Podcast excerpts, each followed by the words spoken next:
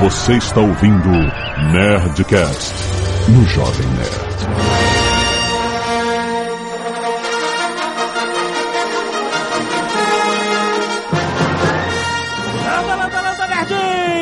Alexandre Antônio Jovem Nerd. Eu sou o Star Wars e Star Wars sou eu. Aqui é Carlos Voltor, eu tenho um bom pressentimento sobre isso. Ah, boa. Aqui é Eduardo Spor e estamos de volta aí, né? Vamos ver o que, que sai desse papo aí. Anos Que luz isso, cara? depois. Que, que, que entrada é essa, cara? Que sério. É. Oi, aqui é André Gordillo e como diria C3PO, lá vamos nós de novo. Não, como é que ele fala em original? Oh my, Achu, here we go again. Aqui é Zagal e a gente já pode usar a frase do filme novo. Já, já pode, ué. Oh, I will fulfill my destiny. Muito bem, nerds! Estamos aqui, meu Deus, a gente não aguenta mais, a gente não aguenta mais, você não aguenta mais, ninguém aguenta mais esperar por Star Wars, o Despertar da Força. E pra isso, pra preparar os nossos espíritos, pra preparar a nova geração que tem a galera que nunca viu. Quantos filmes são? Como é que eu começo? A galera pergunta isso, cara. Nós vamos falar por que existe esse hype todo em cima de Star Wars, por que Star Wars é tão importante, tão significativo pra tanta gente, pra cultura pop, pra cultura nerd. O que que aconteceu no mundo? Qual foi a revolução de Star Wars que transformou uma geração, aliás, mais de uma geração inteira em nerds? Eu poderia dizer, pelo menos no meu caso. Vamos falar sobre isso, tudo isso e muito mais depois de vem. Canelada.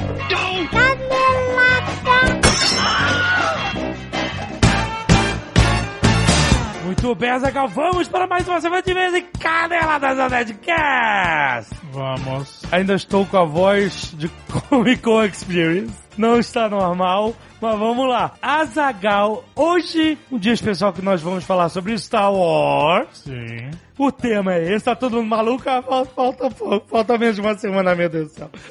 Nós vamos falar de uma promoção espetacular que está acontecendo na rede Subway, Azagal. Olha. Você que está acostumado a ir pedir o seu sub, que é o seu sanduíche, lá no Subway, você pode, Azagal, até dia 31 de janeiro de 2016, colecionar mini Star Wars, Azagal. Excelente. Olha só como é que funciona. Você vai lá, entra no restaurante Subway e você pede um combo. Menos o barato do dia e o baratíssimo. Isso, esses não estão, mas fora isso, qualquer combo te dá direito a escolher um dos quatro mini pôsteres oficiais de Star Wars. Mini pôsteres colecionáveis. É, colecionáveis de Despertar da Força, rapaz. Então até dia 31 de janeiro, se você for no Subway, Exato. pedir um combo, Exato. você leva um pôster. Olha aí, se eu pedir quatro combos, você pode levar os quatro pôsteres. Mas você não precisa comer quatro combos no mesmo dia, eu acho.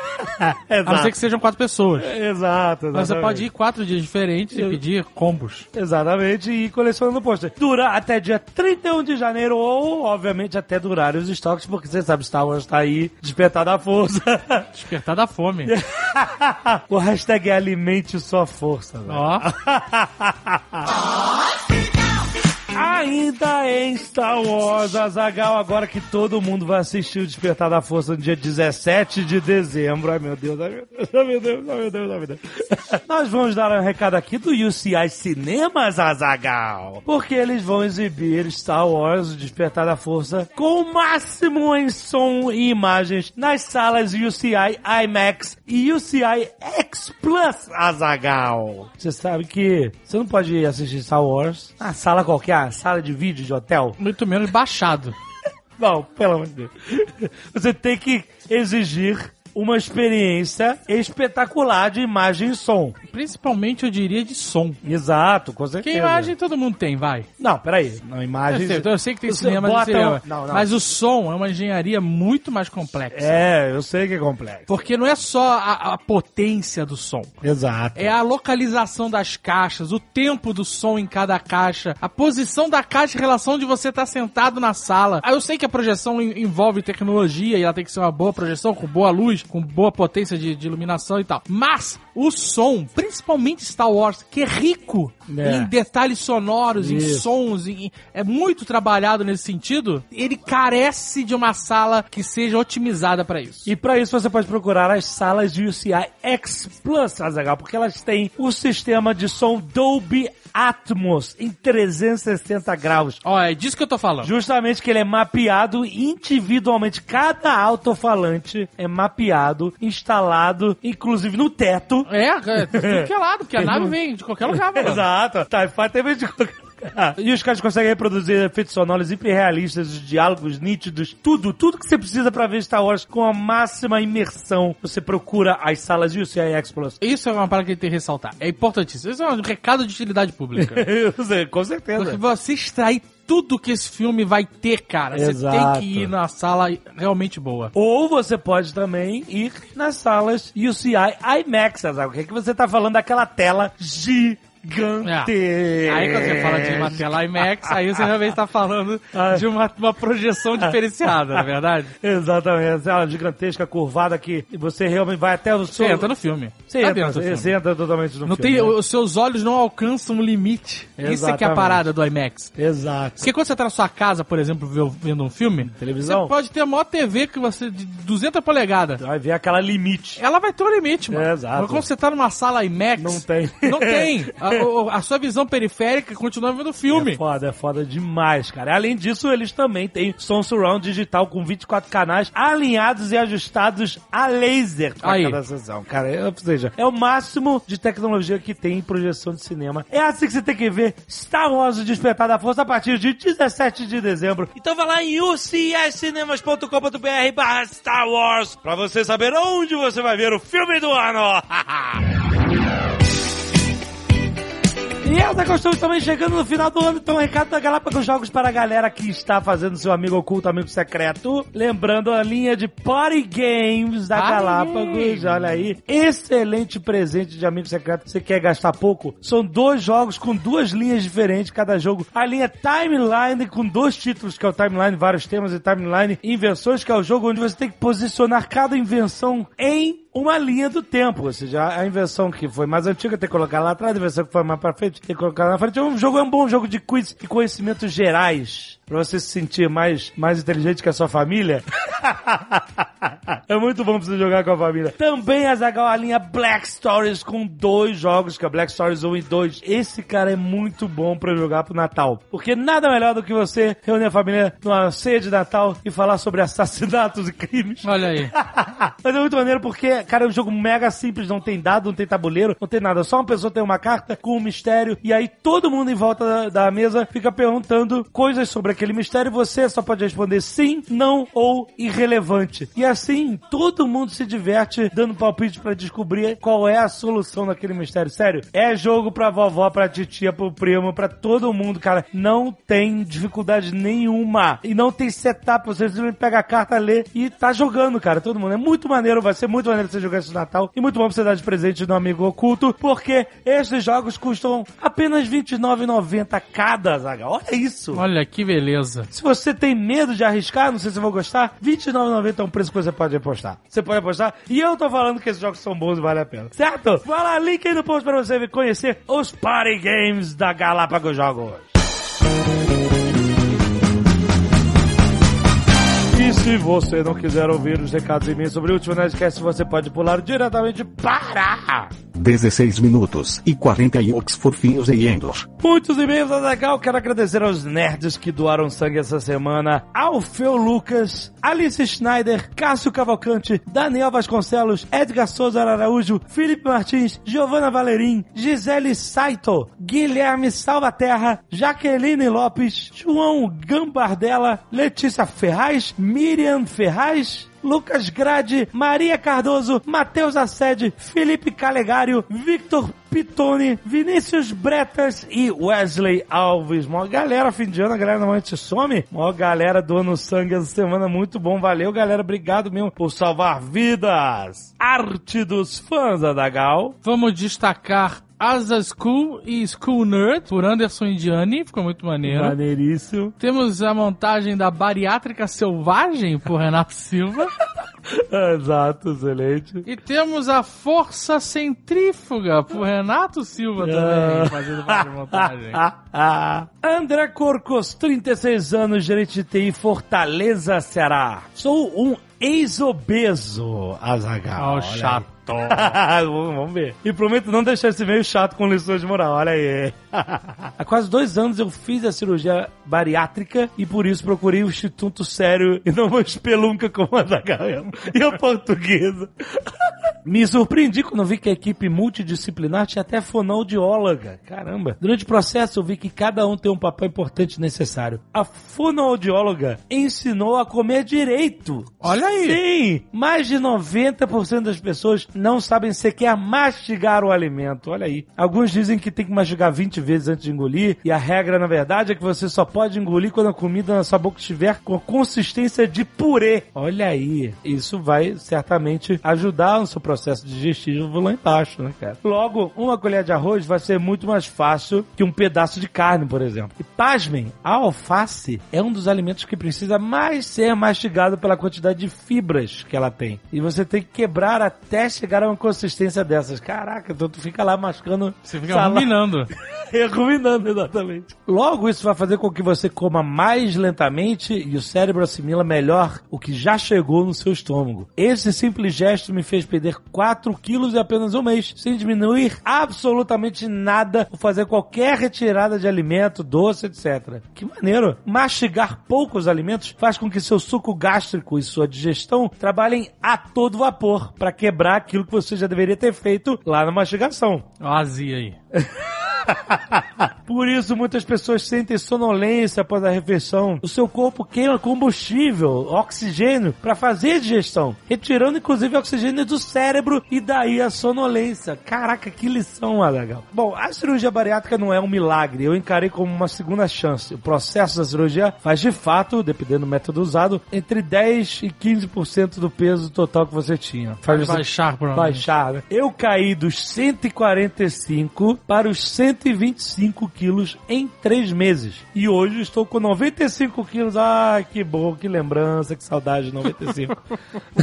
Eu vou pra academia todos os dias e como o Gaveta disse, a academia vicia sim. Fica até melhor quando você começa a ver os resultados, elogios, vestir roupas que queria, etc. Olha, ele tá completamente certo, tá legal. É que aquele, aquele Nerdcast foi todo errado, mas foi engraçado. pra quem tem obesidade tipo 2 ou mórbida, eu aconselho muito que busque um instituto sério como eu fiz. Claro que o resultado depende muito de você, da sua força de vontade, é essencial, não existe mágica no processo. Ao contrário do que foi dito, quando reduz o estômago, basta comer uma banana, por exemplo, para ficar com uma sensação de que está comendo sem parar num rodízio por duas horas. Você não consegue comer mais e nem sente fome. Boa sorte pra todos e obrigado. Sorte a gente precisa. Obrigado por fazer parte da minha malhação diária com os Nerdcasts. Olha aí, uma boa lição do André. Certo? André, vou começar a parada da mastigação, sério mesmo. Galera que tá ouvindo também, pelo menos uma, uma coisa boa vai sair desse Nerdcast. Olá, Nerd. Me chamo Vinícius, engenheiro eletricista, 26 anos, Santa Maria, Rio Grande do Sul. Gostaria de comentar um pouco sobre algo bastante citado no Nerdcast 494, Desista da Dieta. Que é com relação ao uso de contar calorias para emagrecer e por que isso é errado. Ó, ó, ó. Toma aí, então já tô pegando o aplicativo aí. Tô deletando agora. Vocês sabem como são medidas as calorias? Ele pergunta. Existe um equipamento chamado calorímetro, que é uma espécie de forno, onde você coloca qualquer alimento dentro dele e queima-o. Certo. A quantidade de energia emitida com a combustão completa deste alimento são as calorias, as quais você vê escritas nas embalagens dos alimentos. Porém, como explica Gary Tobes em seu livro Por que Engordamos? Me senti o agora. O grande problema de quantificar nossos alimentos por calorias é que o corpo não funciona da mesma forma que um calorímetro. Aham. Vou dar um exemplo bastante extremo. Se você colocar uma folha de papel no calorímetro, ele irá gerar uma quantidade X de calorias. Porém, se você ingerir esta folha de papel, É. não irá absorver nada das calorias contidas neste papel. Entendi, entendi. Ou seja, de papel é bom para emagrecer. É, Da mesma forma acontece quando ingerimos gorduras, carboidratos e proteínas. São calorias diferentes. Exato, exato. Por exemplo, é sabido que um quilo de gordura pura contém aproximadamente 7.500 calorias. Nossa, mãe do céu. Agora, se dividirmos esse valor por 365 dias do ano, teremos um valor de 20 calorias ao dia. Ou seja, se você ingerir 20 calorias a mais por dia do que você necessita, ao final de um ano você teria um quilo a mais. Porém, na prática, isso não funciona, já que 20 calorias correspondem a uma mísera mordida em um hambúrguer. ou menos de 60 ml de refrigerante, ou três batatas fritas, ou ainda três mordidas em uma maçã. E certamente nós ingerimos muito mais do que 20 calorias acima do recomendado por dia. Opa, muito mais. Pensando assim, deveríamos todos ser obesos mórbidos, ainda muito jovens. Além disso, como explicar às pessoas magras no mundo inteiro que conseguem se manter assim se basta 20 calorias a mais por dia para fazer engordar? Eu não tô entendendo nada, mas tudo bem. É, ele tá dizendo que é diferente. 20 calorias de uma maçã é diferente de 20 calorias de, uma- de um hambúrguer, por exemplo. Gary Taubes explica que É. o processo de engordar e emagrecer é todo regulado por nossos hormônios, Hum, é isso em aí, ó. especial a insulina. Olha aí, ó. É isso que a gente E tava quanto falando mais aí. alta estiver a insulina, mais o corpo tenta armazenar gordura. Isso. Sendo que a insulina elevada vem com o consumo de carboidratos. Foca. É por este motivo que a dieta Atkins, que o Guga citou, funcionou para ele, pois restringe o consumo de carboidratos e, consequentemente, não eleva a insulina. Uhum. Resumo! Essa é a parte boa que a gente. Quem, tem- quem tá comigo, não entendeu porra nenhuma? Tá aí comendo papel, achando que tá emagrecendo? É possível comer bacon à vontade, desde que sua insulina esteja baixa o suficiente para não armazenar gordura. Simples. O cara escreveu um e-mail gigante pra dizer, coma bacon. Não, eu tenho que baixar a porra da insulina. é isso que a nossa deve estar lá, lá no teto.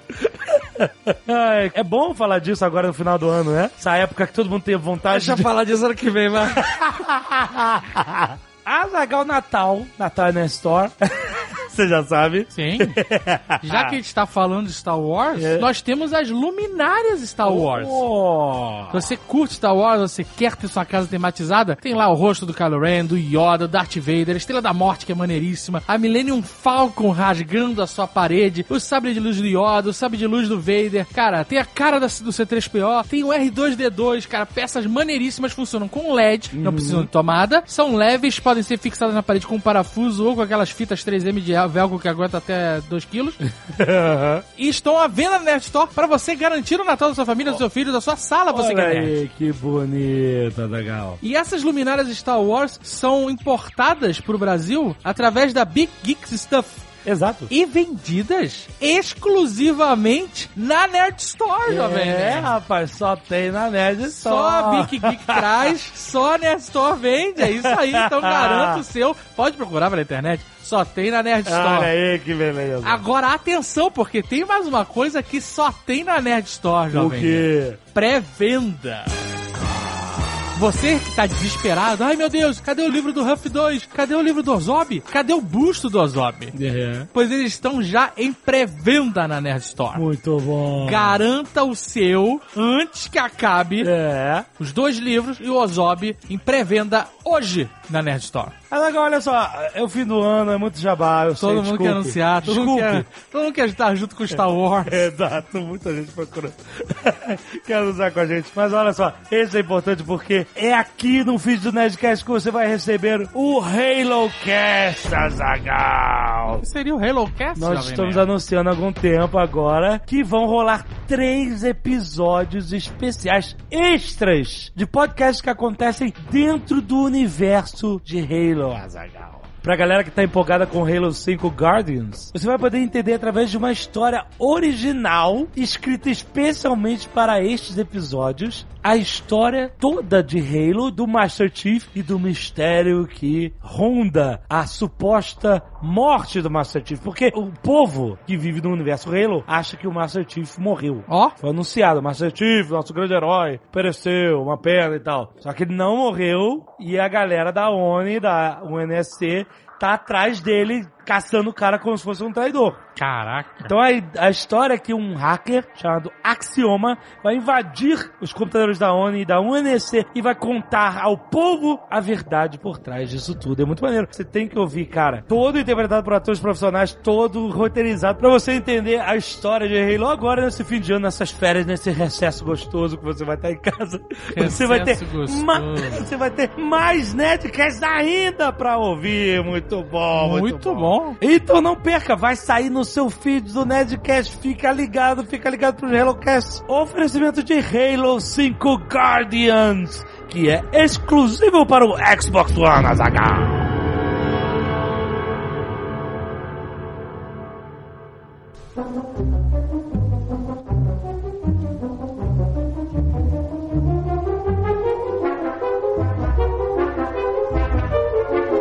Como é que a gente começa? Eu acho que a gente tem que dar alguns números para as pessoas. 12. 12, 27. Colt 45, a cerveja do Lando Calrissian. Eu queria dizer o seguinte: até Star Wars estrear, existia um filme que era o imbatível das bilheterias. Até um pouco antes, né? Não sei se o Tubarão entrou O nessa. tubarão entrou nessa. Mas antes do Tubarão, o grande hit, tipo assim, caraca, esse filme foi foda, fez um- uma bilheteria inacreditável, um sucesso retumbante, era Planeta dos Macacos, certo? Era isso que o George Lucas falava que ele queria, que queria fazer um sucesso Planeta dos Macacos. É um macaco de imitação. tá que vai. Até porque era o parâmetro que a Fox tinha, né? Porque a Fox era o único estúdio que ainda lançava efeitos especiais e na época que o Star Wars estava para ser vendido, em, entre 73 e 75, era o único estúdio que mantinha uma, um estúdiozinho de efeitos especiais dentro Exato. do... Todos os estúdios já tinham fechado seus estúdios de efeitos especiais, menos a Fox, porque lançava ficção científica. Os filmes de efeitos especiais estavam mortos. É uma coisa que as pessoas não levam em conta. Hoje é tão comum. Era uma coisa que tinha acabado. Você tinha tido muitos efeitos especiais antigamente, na época do King Kong e, e assim por diante e tal. Mas já nessa época, os filmes que estavam fazendo sucesso eram, eram filmes mais simples, de comédias. É... que mais? que, que, que tinha de. Não, a gente tem no cinema dos anos 70 o drama urbano, filmes policiais, né? Assim, Exato. E westerns no máximo, né? Também. Todos os Homens do Presidente, Um Dia de Cão, Operação França, isso é tudo anos 70 sem efeito, né? Assim, sem o que a gente conhece, com maquete, nave, essas porra. E aí chega o George Lucas com esse projeto de um filme completamente louco, com feitos especiais mil e sei lá como é que vão fazer isso, essa space opera, que pouca gente entendia como lidar com isso, né? E aí ele conseguiu, né? Ele teve um padrinho na Fox. É o Alan Ladd, é o Alan Ladd Jr. Júnior. Esse cara, esse cara, se não tivesse esse cara, não tinha Star Wars, cara. E sabe quem é esse cara? Quem sabe quem é esse cara? Quem é esse cara?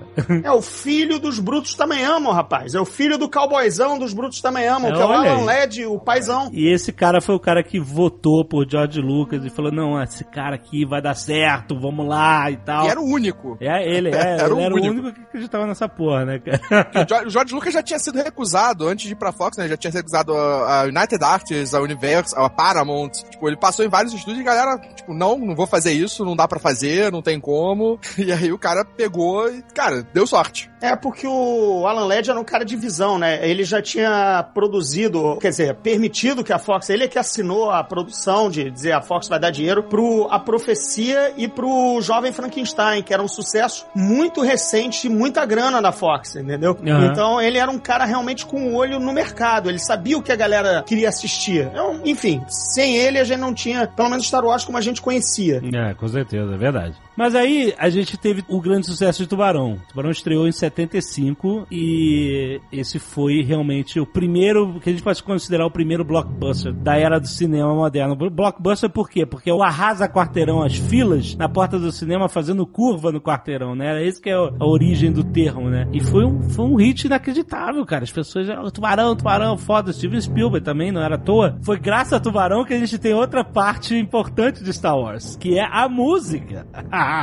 Porque o George Lucas tinha essa ideia fixa de, de fazer uma space opera com música clássica. Ele vou, vou pegar os sabe, trazer aqui o... Eu quero fazer o que fizeram em 2001. É, ele tinha as grandes sinfonias como base, e 2001 obviamente deve ter sido a grande influência. E aí que o George Lucas e o Spielberg se conheciam e, e eles estavam conversando sobre isso e ele falando que ele queria trazer as sinfonias clássicas do, pro Star Wars e, e o Spielberg falou, não, olha, eu conheço o cara que trabalha comigo no Tubarão, John Williams, ele é foda, tipo, liga pra ele. liga pra ele que ele é bom. E cara, 哇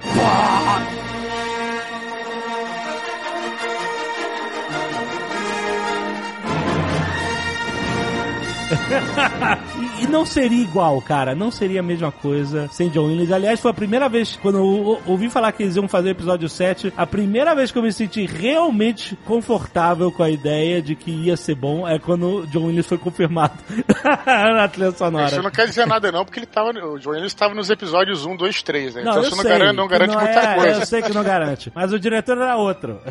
Bom, a gente já fala aqui várias coisas sobre o fato de ser um Star Wars ser um divisor de águas, mas em relação à música, você já viu um filme, entre aspas, tá? De ficção científica, entre aspas, porque é assim que era vendido no início, e é uma música totalmente diferente dos filmes clássicos de ficção científica, que eram aquela música sci-fi, tem aquelas músicas meio robótica, robô, coisa assim. Então, pra começar, falando de músicas, já foi uma revolução nos filmes de espaço, por assim dizer, né? Mas na verdade, enquanto o Spielberg não tinha apresentado o John Williams, o Lucas ele fez uma trilha temporária pro filme, né, Pra dar aquela animada na edição, pra saber o ritmo e tudo mais. E a tri- essa trilha continha uns trechos bem sinistros daquela composição Marte, o portador da guerra, que é de um compositor inglês Gustav Holst. Espera aí que a sonoplastia coloque pra gente ouvir. E cara, o o John Williams roubou tanto, chupou tanto desse Marte, o portador de- da guerra, que cara merecia um processinho, entendeu? Assim, se a É sonoplastia colocar, vocês vão colocar, porque é só bater o ouvido e dizer assim, meu irmão, tem certeza? É sério? É essa a tua cara de pau mesmo? Sabe? Tipo, Você tá falando da trilha original? Da, do não, a tema trilha original? temporária. Quando ele Ah, editou o filme, ele colocou essa trilha pra primeiro demonstrar o que ele queria pro futuro compositor, que Uhum. no caso acabou sendo John Williams. E também pra sentir o ritmo das cenas, entendeu? Né? Pra dar aquela, enfim, o andamento, entendeu? Enfim, Mas- pra se mas- inspirar mas- também. Mas será que a culpa não foi do Lucas ou, ou Godirra? Porque sabe Assim- que, que cliente é foda, né? Quem Não, trabalha é. em agência de publicidade. não, não, eu quero isso, eu quero igual a isso. Já- não, então tem que fazer assim. Isso acontece direto, né? Olha, é, segundo o Lucas aqui, até no livro, no, no Como Star Wars Conquistou o Universo, que, que eu traduzi, quando ele falou com o John Williams, ele pediu que a trilha contivesse tambores de guerra ecoando nos céus. Essa era a ideia dele, entendeu? Aham. Tipo, bombardeio de Londres, sabe? Aquela, aquela coisa, filme de aviação da Segunda Guerra, entendeu? Aham, Que era uma aham. parada que ele, inclusive, gostava de ver pra cacete, né? Sim, sim, É, ele ele- editou, a, a própria- cara. As próprias cenas das naves é inspirado nas batalhas da Segunda Guerra. É, ele, ele tem um material de 25 horas de cena de filme de guerra, de dogfight, né? De combate aéreo, que ele editou. São tiradas de Tora, Tora, Tora, Labaredas do Inferno, Inferno nos Céus, todos esses clássicos dos anos 50, 60 de guerra. Ele pegou só esse material bruto e fez, cara, 25 horas pra mostrar pra galera dos efeitos especiais, que era isso que ele queria. É. Tanto é que é só colocar lado a lado a cena de É, filme, cara. é foda. O- YouTube tem essa compara esse comparativo e, cara, assim, de novo, é um processinho, entendeu? Cara, é porque é aquela Ah. prova que o Star Wars é um grande amálgama de tudo que você tinha visto, só que você nunca tinha visto daquela maneira. Sim. Meio que por aí, entendeu? É muito o que Tarantino faz, né, cara? Puta, eu pensei no desgraçado exatamente agora, cara.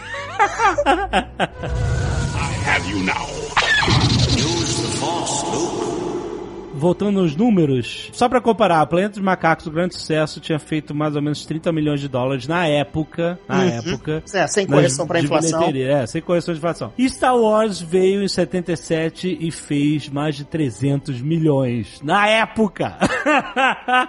Isso eh, não só rompeu a barreira dos 100 milhões, que era essa coisa perseguida. Jogar ela no lixo. Mas, cara, deixou ela longe, cara. Era tipo assim, foi um evento de sucesso sem precedentes no cinema. E que é um número ass- assustador pela sua pequeneza. Ah. Star Wars estreou em 32 salas, amigo. Menos que filme nacional de Caraca. ator da Globo que tá engavetado há 5 anos, entendeu? 32 salas, completamente desacreditado. Era uma loucura, cara. Aliás, o filme tinha sido adiado, né? Ele era pra estrear no Natal de 76. Isso, exatamente. E aí, então, os caras tinham problema de tudo, de grana, de orçamento, de prazos, de tudo dando errado. E o George Lucas teve que chorar lá o, o adiamento do filme pra maio de 77. É, e a Fox acreditava tão pouco que o mesmo trailer do Natal é o mesmo da estreia em, em maio, entendeu? O nego só trocou o, o Christmas, for, o Christmas for Summer, entendeu? E, e olhe lá. E mais um número pra dar um susto: Ameaça Fantasma, que era a grande espera, né? A retomada da saga. Oh, meu Deus, estreou em 7.700 salas. Nossa! Veja a disparidade. E, cara, na boa, o Despertar da Força vai pra umas 9 mil, não tenha a menor dúvida, entendeu? Aham. Até a própria estreia do, do, do Star Wars, é, é, tipo, foram poucas salas, mas praticamente é, bateu o recorde só nessas pequenas salas. Teve, eu acho Sim, que sim. o Teatro Chinês, lá em Los Angeles, ele bateu o recorde de bilheteria no, no- no final de semana de estreia de Star Wars. Foi, É, foi sim. Quando você procurar Star Wars 1977 no Google, você vai ver a, a foto do teatro chinês lá em Los Angeles, lá em Hollywood, com, tipo assim, você não vê o chão, maluco. Apinhado, apinhado de gente, cara. É sinistro. Tem até uma curiosidade que é o Hugh Hefner que ter comprado pra ele, pra as coelhinhas da Playboy, duas sessões seguidas de Star Wars. Ele comprou a sala inteira pra escolher da Playboy, é isso? E foi uma coisa que aconteceu com Star Wars, e aqui no Brasil só foi acontecer lá para os anos 90, né? Que era instituir a retirada das pessoas da sala para que a próxima sessão pudesse começar. Que aqui, pô, por exemplo, eu quando estreou Batman em 89, eu não levantei a bunda da cadeira. Eu vi é, três tinha sessões. isso, entendeu? tinha isso. Você ficava direto. É. Star Wars já fez isso porque a galera queria entrar, vamos dizer, 300 pessoas queriam entrar e 300 não queriam sair. Essa matemática, né, dois corpos, mesmo Aham. lugar, aquela velha história da física, né? E aqui a gente ainda, ainda viveu isso até os multiplex. Quando chegaram os multiplex é que ferrou, porque cinema de Aí rua acabou, a gente é. ainda continuava, porra. Ah, depois do multiplex acabou essa parada de ter que realmente sair do cinema. Inclusive, na época, a gente entrava com o filme começado e aí depois, ah, no final, depois eu vejo É, o início da próxima sessão. Eu vejo o início do filme e vou embora. Isso, cara, maluquice, né, cara? Exatamente. Não, o e, multiplex e- gerou uma nova parada, né? Que era você sair da sala de cinema e entrar em outra. É. Pra ver outro filme. É, Porra, exatamente. mas aí, caraca, aí tu tem que realmente... Você é ninja? Não, tu Ah, faz no isso? início nem precisava fazer. Pô, eu fiz isso quando abriu o Cinemark aqui no Rio. É, eles não tinham essa controle, ainda não era uma controle cultura na nova, entrada. né, cara? É, não tinha controle nas, nas salas, era só pra entrar na área das salas. Eu vou, Caraca. come- eu vou contar um pecadilho dos anos 80 que era entrar andando de costas quando o cinema de rua abria a porta pra todo mundo sair. Você, por que, que você andava, entrava Ah, andando não, de cara, costas? Porque parecia merda. que você tava saindo com a galera. que maluquice. Moleque, né, cara?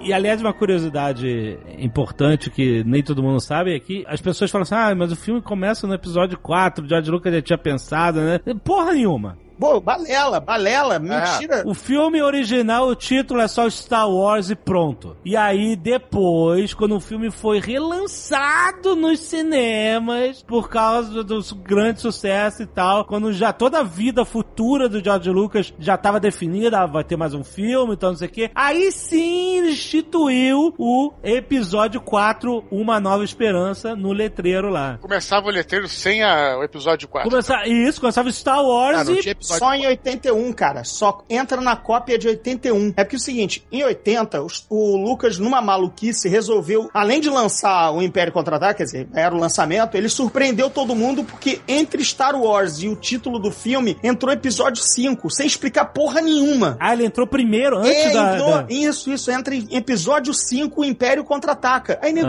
what the fuck, eu perdi alguma coisa? Peraí, eu tava fora da Terra, eu vi Star Wars há três anos atrás.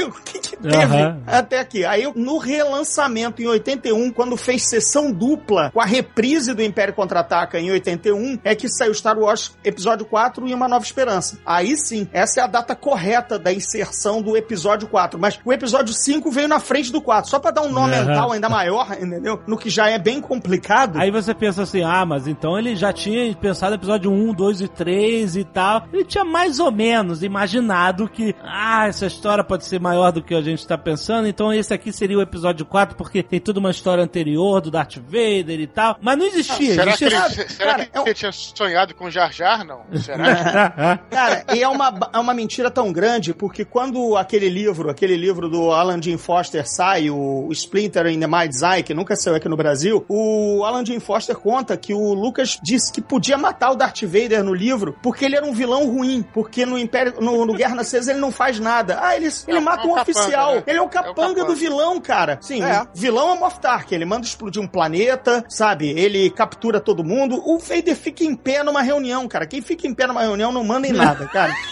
É, é pra pegar o cafezinho ou passar fax, entendeu? Até porque se você for olhar assim, um cara que nunca viu o Star Wars o primeiro, você vê aqueles Stormtroopers chegando, que eles têm uma coisa meio de robô, não são robôs, mas você fica meio na dúvida se é um robô, se é um androide, e o Darth Vader é como se fosse o chefe do- dos robôs, né? Por assim dizer.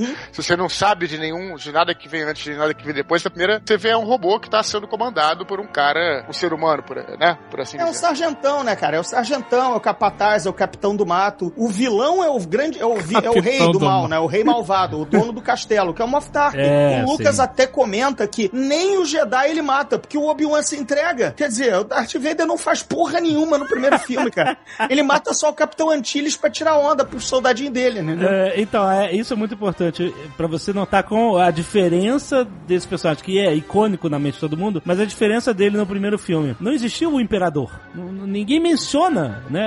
Não, o Moff Tarkin fala, o imperador Ele fechou o Ah, Senado, ah, não. o Senado. É verdade. Mas é só isso. É verdade, ele fala que ele É, fechou não é o Senado, mostrado, que ele não acabou com o aparece, não é Senado. comentado. É, se tem um império, tem um imperador. É meio assim, A mais B, né? Mas, Mas você vê, o Moff Tarkin dá beat slap no Vader e o cara que tava sentado lá que toma um aperto na, na garganta Também dá. também dá. Tipo assim, todos os militares ali tá- achavam esse cara um ridículo. É porque ele não era, ele não tinha título militar, ele não era da hierarquia. Exato. Ele é, sabe, é, sabe aquele consultor do tipo, o que você faz aqui, cara, na firma? É bem isso tem mesmo. É bem isso mesmo. É um cara que, né, sobrou de uma outra época, ficar caro demitir, que ele já Isso, é o saiu cara um da- tempão. cara do TI, né? imagina, imagina a rescisão desse filho da puta, né? imagina férias, a puta que pariu, Ah, se a gente demitir esse cara, não constrói a Estrela da Morte. Então ele tem que É. ficar aqui. Deixa ele aí, ele é tipo russo.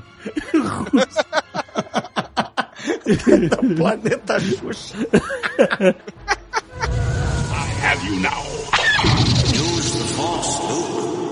Já notaram a mudança de tom? O Vader no primeiro filme é histérico e gritão e mandão. É. Sem distanciamento e frieza. No Império Contra-Ataque, ele descarta oficiais como você joga carta ruim fora na mão jogando pôquer, É, entendeu? porque era a vingança dele. não quero essa merda. Mas no primeiro, ele dá esporro gritando, aponta com o dedinho. You're a part of the Rebel Alliance, and a traitor. Take her away. Né? É, tear the ship apart till you find those plans. Agora, vê ele no Império, contido, do- é, chegando pro Lando Calrissian, eu vou alterar o acordo, reze que eu não altere mais. É. Tudo pausado, tudo na dele, entendeu? Totalmente diferente. É, e, e uma É. coisa que diferencia bastante, já no segundo filme, você já dá uma relação dele com o Imperador, que no primeiro não existe. Uhum. Ele não tem nenhuma relação com o Imperador, não tem uma relação de Sith. Não, não. existe essa importância dele pro Imperador, que no segundo filme já tem. né? ele meio que assume o papel do Tarkin no, no, no- do- no segundo filme. né? Ele é o senhor É, e de repente toda a militaria passa a obedecer ele, quando na verdade no primeiro nem o cagava, porque ele não tinha, como a gente brincou, ele era o funcionário encostado da outra administração, né? Mas eu imagino Exatamente. que no mínimo o imperador fez um holograma falando pros militares: Aê, parou com essa porra de escorraçar o Darth Vader. É, tipo, ó, parou com o bullying. estagiário. Parou com o Parou com o bullying. Deixa o cara, deixa o cara. Você também pode entender que essa situação, essa, esse comportamento dele, talvez tivesse ligado ao Moff Tarkin. Talvez o Moff Tarkin, talvez não, o Moff Tarkin era quem controlava ele. No momento que o Moff Tarkin morre, ele ganha outro status dentro do Império. Você pode entender isso também, Sim, né? pode, É, pode. Se você não entender, claro, que agora a gente, que a gente sabe que não era bem isso, né? O, o Lucas não tinha pensado nisso. Mas levando em conta tudo, talvez você pode entender dessa forma, né? Uhum. Claro, Por isso claro. que, sem querer entrar nos episódios 1, 2, 3, mas eu acho que o Lucas perdeu uma ótima oportunidade de falar da relação dele anteriormente com o Moff Tark, né? Mas isso a gente fala mais pra frente. aí. É, tu pode notar que uma coisa assim que a Leia diz, né? Eu reconheci você, é o, o senhor, né? Porque se refere ao, ao Moff Tark. Eu reconheci o senhor segurando a, co- a coleira do, da- do Vader. Isso. Gente, coleira, cara. Ele é um, ele é um mastim, ele é o pitbull, né, cara? exatamente, exatamente. você pode até relacionar o Vader a mais ou menos o que é o Darth Maul no episódio 1. Uhum. Darth Maul não faz porra nenhuma, ele é um ótimo vilão, mas que tá ali só pra Ele é só o ser um pau capanga. mandado. É só É. o pau mandado. É, é, ele É, dá é, sorte que ele, ele sofre a pior investigação da galáxia, né? Porque o Conselho Jedi é assim, vão lá e investiguem os Sith, que a gente não encontra um há dezenas de séculos. Aí os dois, o Qui-Gon e o Obi-Wan, olha o Sith ali, vamos comer de porrada, matou. E aí, você perguntou alguma coisa? Não. Perguntou o nome do NPC? Não. É a classe, nem o item mágico, não, nada, nada, não. Vaporizei, cara. E não temos nem mais o corpo dele pra poder ver se ele tem documento, carteira. Nada, Raise Dead, nada, porra nenhuma. E, e se você levar em conta o universo expandido, nem morrer, ele morreu, né? Não, e se você for considerar, assim, algumas histórias da Gênesis, se você for pegar, por exemplo, aquele audiodrama que foi feito pro rádio, que foi baseado muito nos primeiros escritos do Lucas, inclusive no livro que ele lançou, o Godir vai poder me corrigir se eu estiver errado, existe outro cara, outro oficial, que eu esqueci o nome, obviamente, que não é nem o Moff Tarkin, é o cara mais foda que o Vader, é um cara que quer se casar com a Princesa Leia, então ele, ele fecha a nave, de, na, na nave dela e tal, e depois que manda pro Vader como se o cara fosse mesmo um, um capataz, mesmo um sargentão, como vocês falaram. Então, quer dizer, o Vader é o, o último, quase da linha, né, de, de sucessão, por assim dizer. É, e acho que nesse radiodrama também o. é, pelo menos ou no Retorno de Jedi, eu não sei em qual, eles utilizam aquela frase do roteiro do Obi-Wan dizendo que o tio Lars era irmão dele. Eu deixei, me- eu deixei o Luke com meu irmão. Eu deixei, sabe? Deixei- quer dizer, relaciona-se o, o tio Owen com.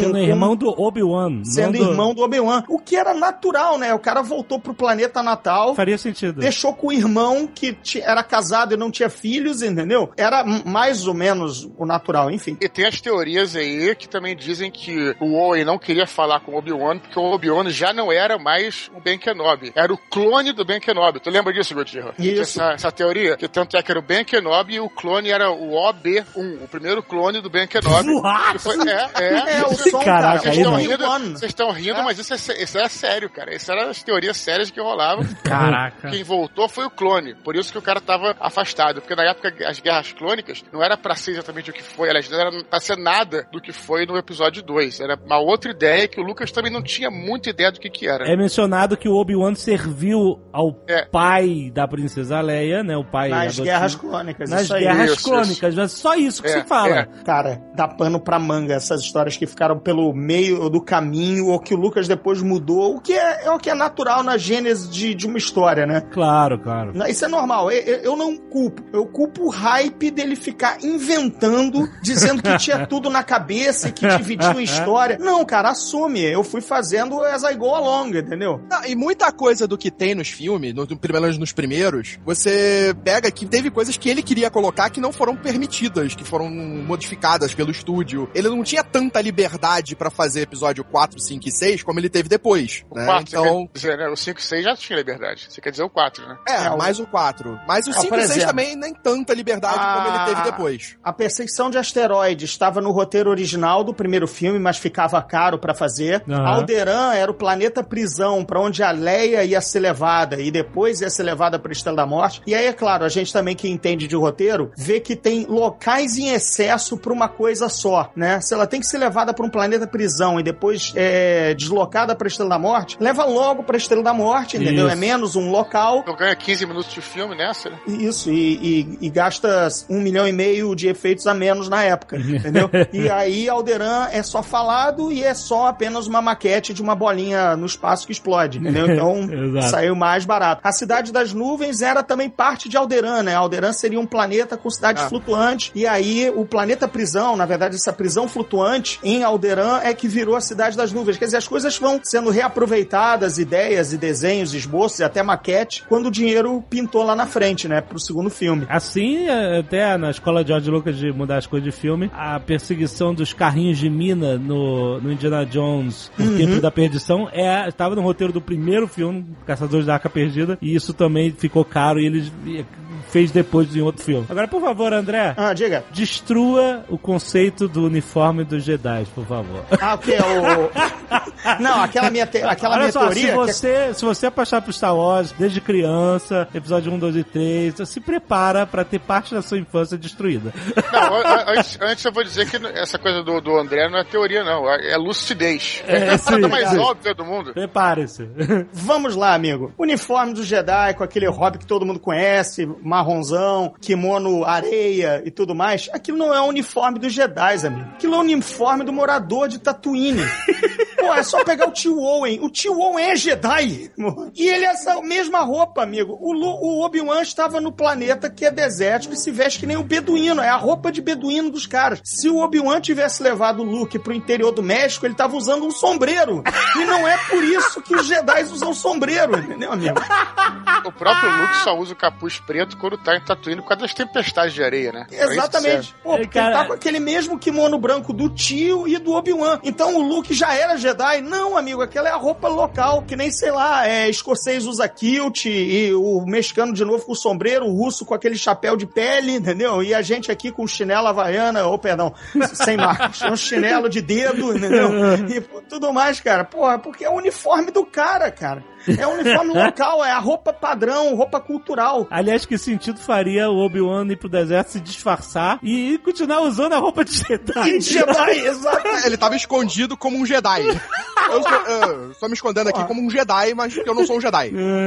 Eu vou pra Portugal, eu coloco uma camiseta branca, um suspensório, um, um lápis atrás da orelha e pronto. Eu sou o seu Manel da padaria. Tá tranquilo, cara.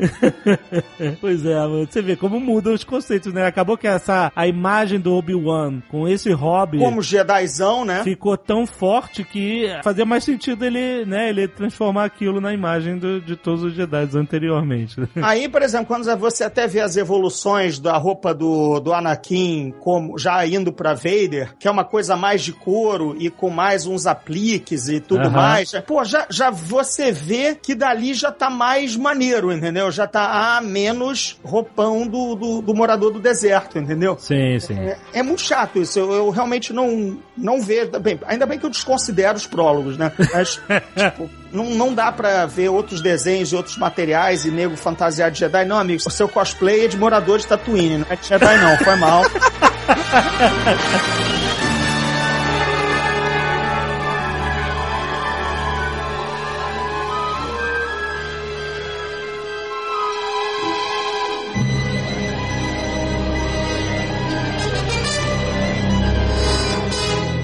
sei que Star Wars esteve na Comic Con de San Diego em 76, antes do filme estrear, mas eu acho que era. Antes da Comic Con ser Comic Con, né? antes da É, Era uma convenção de quadrinhos. era, ela começou. Micro. Micro. Que Começou você no- chegava no dia, tinha hotel, tinha entrada, tinha tudo. Tinha tudo, exatamente.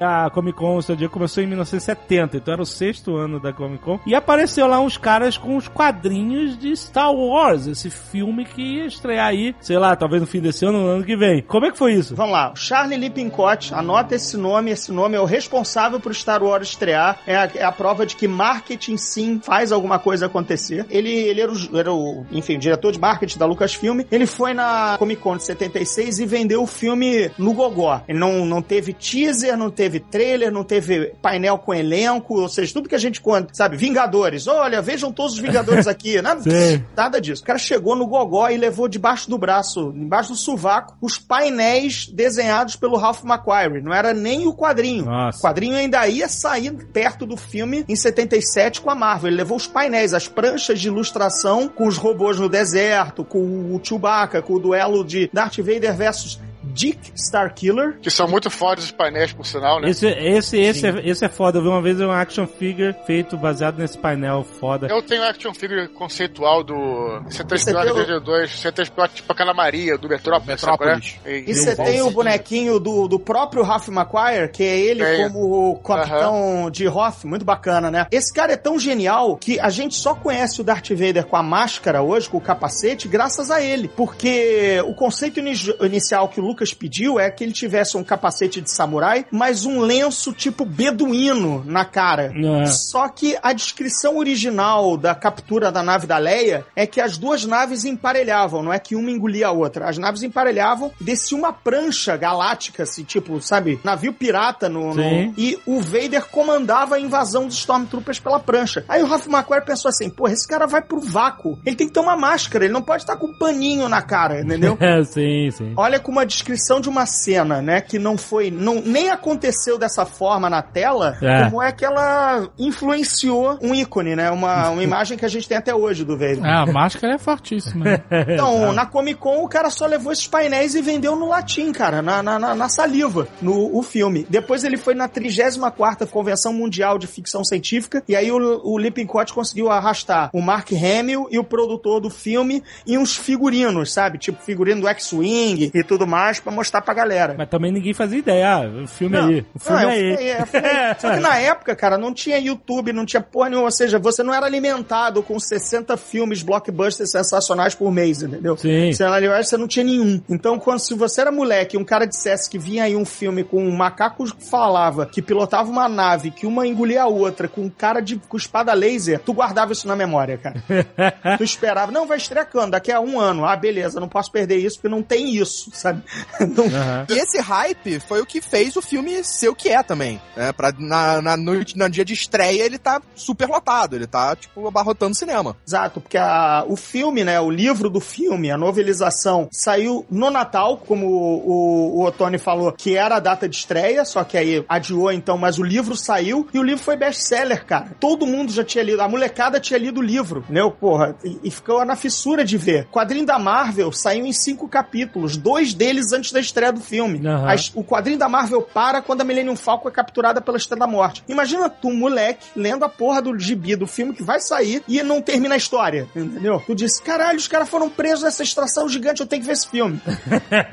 Foda, Pô, cara. viral é viral pré-histórico, né, cara? Viral paleozoico, né? Com certeza. E na época que quadrinhos era muito mais relevante, assim, ao, ao formato, a mídia, né? Quadrinhos, ela não competia com videogame, com Playstation, com internet, com os próprios filmes blockbusters, eh, né? De, de figuras icônicas de quadrinhos. O quadrinho era, A diversão da, da criança, uma- do, do um jovem. meio de diversão gigantesco, né? É, Exatamente. por isso que, por exemplo, a gente, a gente naquela época lia o mesmo gibi até o outro sair. A gente relia até decorar, né? Porque não tinha outro, né? Assim, sei lá, saíram cinco gibis do Brasil, da editora que a gente não vai dizer o nome, que também não tá colocando dinheiro. E aí, cara, entendeu? A gente redecorava o gibi. Hoje Sim. não, hoje, hoje meus gibis se acumulam porque eu tô sem tempo pra ler. Porque eu tô fazendo mil outras coisas divertidas, jogando, É. jogando videogame. Entendeu? Você não tem mais 12 anos. Também, né? Você tem que trabalhar Tenho agora. sim, tenho sim. Mas nem, não é nem só isso, é porque hoje em dia você compete com muitas outras possibilidades de diversão também. né? Sim, sim, você sim, não é, só muito. tem a televisão, como você tem o videogame, você tem o computador, Você internet. tem internet, exato. Internet. É, Já- e, e tem até sexo, tudo. aquele negócio que às vezes a gente faz, cara.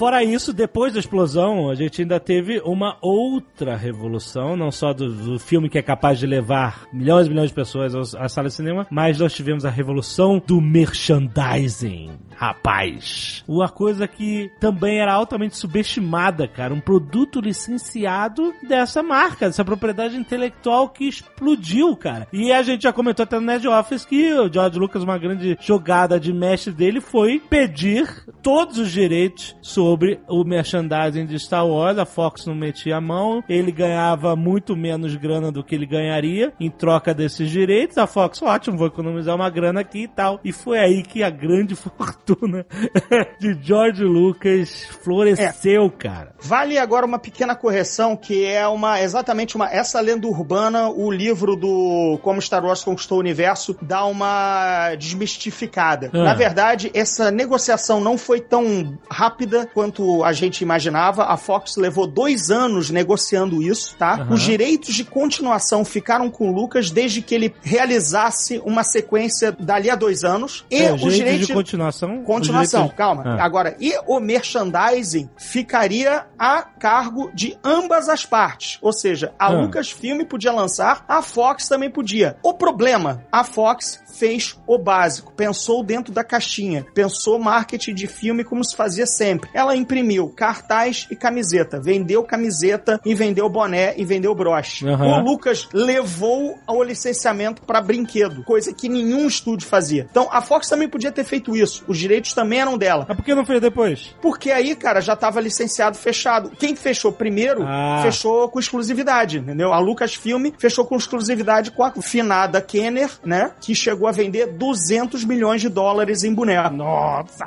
caraca. O que, o que hoje não é nada, né? Não, mas corrigido, porra. Porque a própria Kenner, agora Hasbro, pagou 400 milhões de dólares pra ter os bonecos do episódio 1. Veja as diferenças de grana, É né? absurdo, né? Uma, uma vendeu 200 milhões, a mesma firma vendeu 200 milhões em bonecos em 77 e depois em 99 pagou 400 pelo direito, ou seja, pra Nossa. vender provavelmente três vezes, né? Porque se ninguém ganha, ninguém coloca 400 pra ganhar só 800, né? Exato, Então, Deve ter ganho muito mais. Não, vende, foi pelo bilhão, então. Então, é, é, é esse, esse o lance. Essa desmistificada, esse livro é muito bom porque ele quebra várias coisas, que ele pegou os contratos, entendeu? Ele não só repetiu de orelhada essa lenda urbana. O, o jornalista foi lá e pesquisou esses contratos, entendeu? Maneiro, maneiro. Mas é justo dizer que a Fox papou uma mosca gigantesca, porque só lançou camiseta. Eu Podia licenciar, lançou chinelo e camiseta. E o Lucas foi vender boneco, foi vender caixa de cereal, foi vender tudo. Foi vender aquela parte que nenhum estúdio pensava. Exato. Esse é o pulo do gato do Lucas. Ambos têm o mesmo produto pra vender. A Lucasfilm e a Fox. A Fox fez o de sempre. Mas, inclusive, eu, tem uma história que é verdadeira mesmo, que é a falta, né, de brinquedos no, pro Natal de 77, né? Vendeu-se tudo e a demanda era muito alta e, e as pessoas queriam comprar e não tinha, fornecedor ainda tava fazendo, né, a reposição e tal. E eles começaram a vender as caixas vazias e vales. Vales bonecos, o cara inventou a pré-venda, cara! Que Cacete, né? gênio, cara! E as pessoas querem comprar, eu não tenho pra vender, eu não vou, vou ficar aqui sentado esperando. Não, vou vender, cara! Sabe, imagina, imagina pro Réveillon vender casco vazio de, de champanhe. Não, calma aí que você vai ter champanhe no Réveillon, entendeu? Exatamente, cara. Caraca, sensacional, cara. Muito maneiro. E aí é, foi o resto é história mesmo, cara. Quer dizer, tem determinadas coisas que a gente olha hoje, né? Olha à luz do que a gente tem de marketing, né? À luz dos 60 blockbusters do ano, né? Cada um uma semana tentando superar o outro e uma enxurrada de lixo que encalha, né? Aham. O quanto isso parece alienígena, né, cara? Parece que eles estavam inventando a pedra, né? Exato. A roda, a pedra, estavam inventando fogo, estavam fazendo tudo, né? Com certeza, puta, muito foda.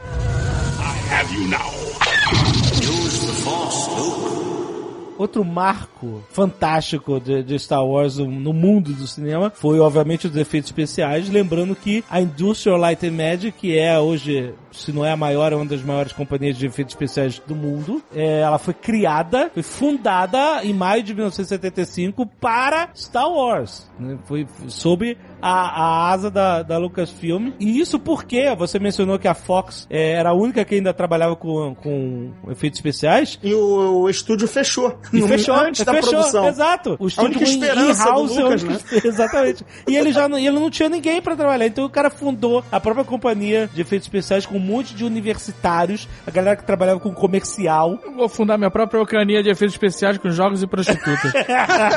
Mas ele pegou, eu não lembro agora o nome do cara, o cara que fez, eh, um dos caras John que Dijkstra. trabalhou, é, que É o- trabalhou é o em John 2001. É, o John Dijkstra. O John Dijkstra era assistente do Douglas Trumbull. Eles foram contratar o Douglas Trumbull, que era o cara do 2001, 2001. mas era im- impra- impraticável o preço dele, ele não, não sentiu fé. Ele diz assim, cara, a minha, a minha opção mais baratinha é o meu genial estagiário aqui, aprendiz, que é o John Dijkstra. Aí, o, enfim, fez essa história, entendeu? E John Jackson é a lenda na, na, do seu lado. A lenda é porque foi demitido pelo menos umas duas vezes né, Star Wars, né? Porque ele e o Lucas batiam de frente porque o cara era. Todo também- mundo batia de frente com o George Lucas, cara. Todo mundo. Só que o Lucas falava fino, só que o João Dix ele resolveu falar grosso. Aí o cara cara foi embora e não tinha efeito especial nenhum, então ele voltou a falar fino, né? Não, o George Lucas falava. Tem histórias do set que assim, o George Lucas vem de filmes pequenos, né? Aliás, Star Wars foi um filme pequeno na época, mas era bem maior do que tudo que ele já tinha feito. Ah, o maior filme dele tinha sido América Graffiti. É, o maior filme que ele fez antes. Ele foi o que convenceu os caras de liberar o Star Wars. Mas então, os outros filmes dele e tal, é, ele tava acostumado a mexer ele em tudo, né? Fazer tudo. Fazer a luz, fazer, fazer foco da câmera, fazer dirigir, enfim. E aí, quando ele tava no set de Star Wars, ele ficava querendo mexer na luz e tal, não sei o quê. E aí ele batia de frente com o fotógrafo que tava sentando a luz e falava assim: Meu amigo, esse é o meu trabalho. Você diz o que você quer ver e eu vou iluminar pra você essa porra. E, sabe que era o fotógrafo, né? O cara do Labaredas de, de, de Fogo. Exatamente É. um dos filmes que ele- da Segunda Guerra que ele usou como referência. Era um veteranão, cara. Aí fica um Exato. moleque nerd, raquítico, que hum, fala inglês errado, porque ele é americano, o cara é inglês, né? Aham. E fica metendo um bedelho na luz dele.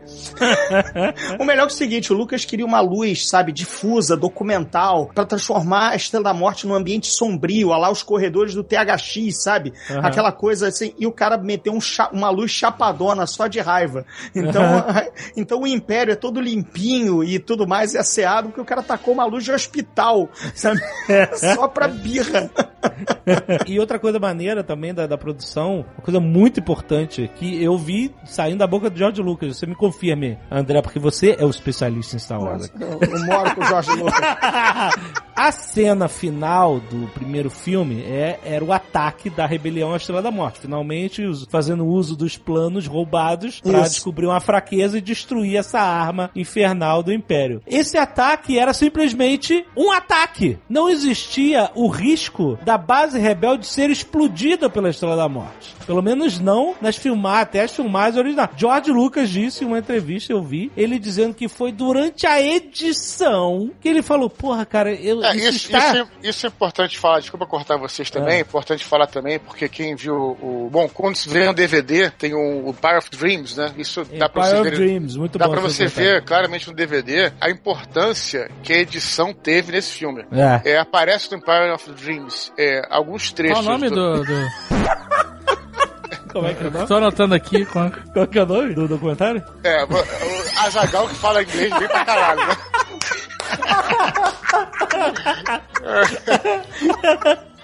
Vamos no popular Império Império dos dos Sonhos. Guerra dos Sonhos. é. Empire of Dreams. Ó, Dreams. O cara, o cara chega, o cara chega na Europa e fala inglês que tem João Santana e fica me sacaneando. Então, Ó, eu vou falar o que você falou pra mim uma vez. Espelhinho bate e volta.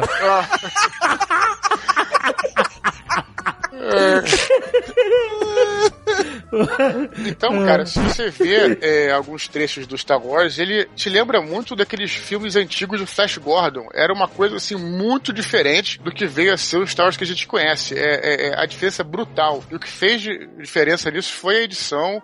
É, foi a maneira como eles montaram o filme, né? E tudo isso que foi o que levou ao Star Wars o que é hoje, né? E disse ele que ele tava percebendo que esse ataque final não tinha A não carga tinha dramática- a carga, carga dramática que dramática, precisava. E, e ele inventou essa, esse ataque duplo, que a Estrela da Morte tá atacando a base rebelde e a base rebelde tá atacando a Estrela da Morte. E se eles não destruírem a tempo, vai destruir a porra da, da base rebelde e acabar com a rebelião inteira, né? Tanto é que Então- isso é muito mal contado, né? Porque a, a Estrela da Morte não explode uma vez só por erro de estacionamento, né? Porque ela chega, ela chega na vaga errada, né? Porque se ela chegasse de- na cara de na cara de ave, ela metia o sa assim, pô, cheguei já dando bicuda, né? Droga, confundi o parking spot. Eu pensei que era em Avin 4, parei em Avin 3. Puta, desfaz, desfaz, desfaz, lembra? Death Star Approaching. É o cara dando a ré com a Estrela da Morte, né? Isso, mas se você reparar que isso, isso é tanta verdade que nenhum rebelde esboça qualquer reação ao fato da Estrela da Morte estar vindo destruir eles. Eles estão simplesmente olhando o ataque, entendeu? Você olha, quando você olha a Princesa Leia, É, todo mundo... Poderia até coordenar o ataque de, de outra nave do espaço também, né? É, não tem de- é, negócio de evacuação. Sim, é. é, sim, mas, é, mas o que eu tô querendo dizer é que não há reação na sala de controle dos Claro, rebeldes ao perigo que eles, a que eles estão expostos ali, entendeu? E, e você só vê isso do ponto de vista da Estrela da Morte, com o Com planeta... atenção, né? Exatamente. É, com, com o cara olhando na, na tela, o, o planeta, a lua aparecendo do outro lado do planeta, né? Isso aumenta muito mais a carga dramática do final do filme, porque tá tudo em jogo. A sobrevivência da rebelião tá em jogo, não é só o simples ataque ao inimigo. É muito maneiro isso, cara. Cara, e o cara percebeu o que, isso que me incomodava editando. profundamente nessa cena, cara? Quando Ah. o cara vai apertar os botões pra destruir, destruir o planeta, o cara da Estrela da Morte, ele aperta os botões e acende outros, cara. Presta atenção no painel. Pra quê? Sério, presta atenção, cara. O cara aperta o botão e acende outros do lado, cara. Isso me deixava, porra, Ué, mas nervoso. aí qual é o problema que acende os outros botões? Ah, tico nervoso meu, não é. Toque, é toque. É toque.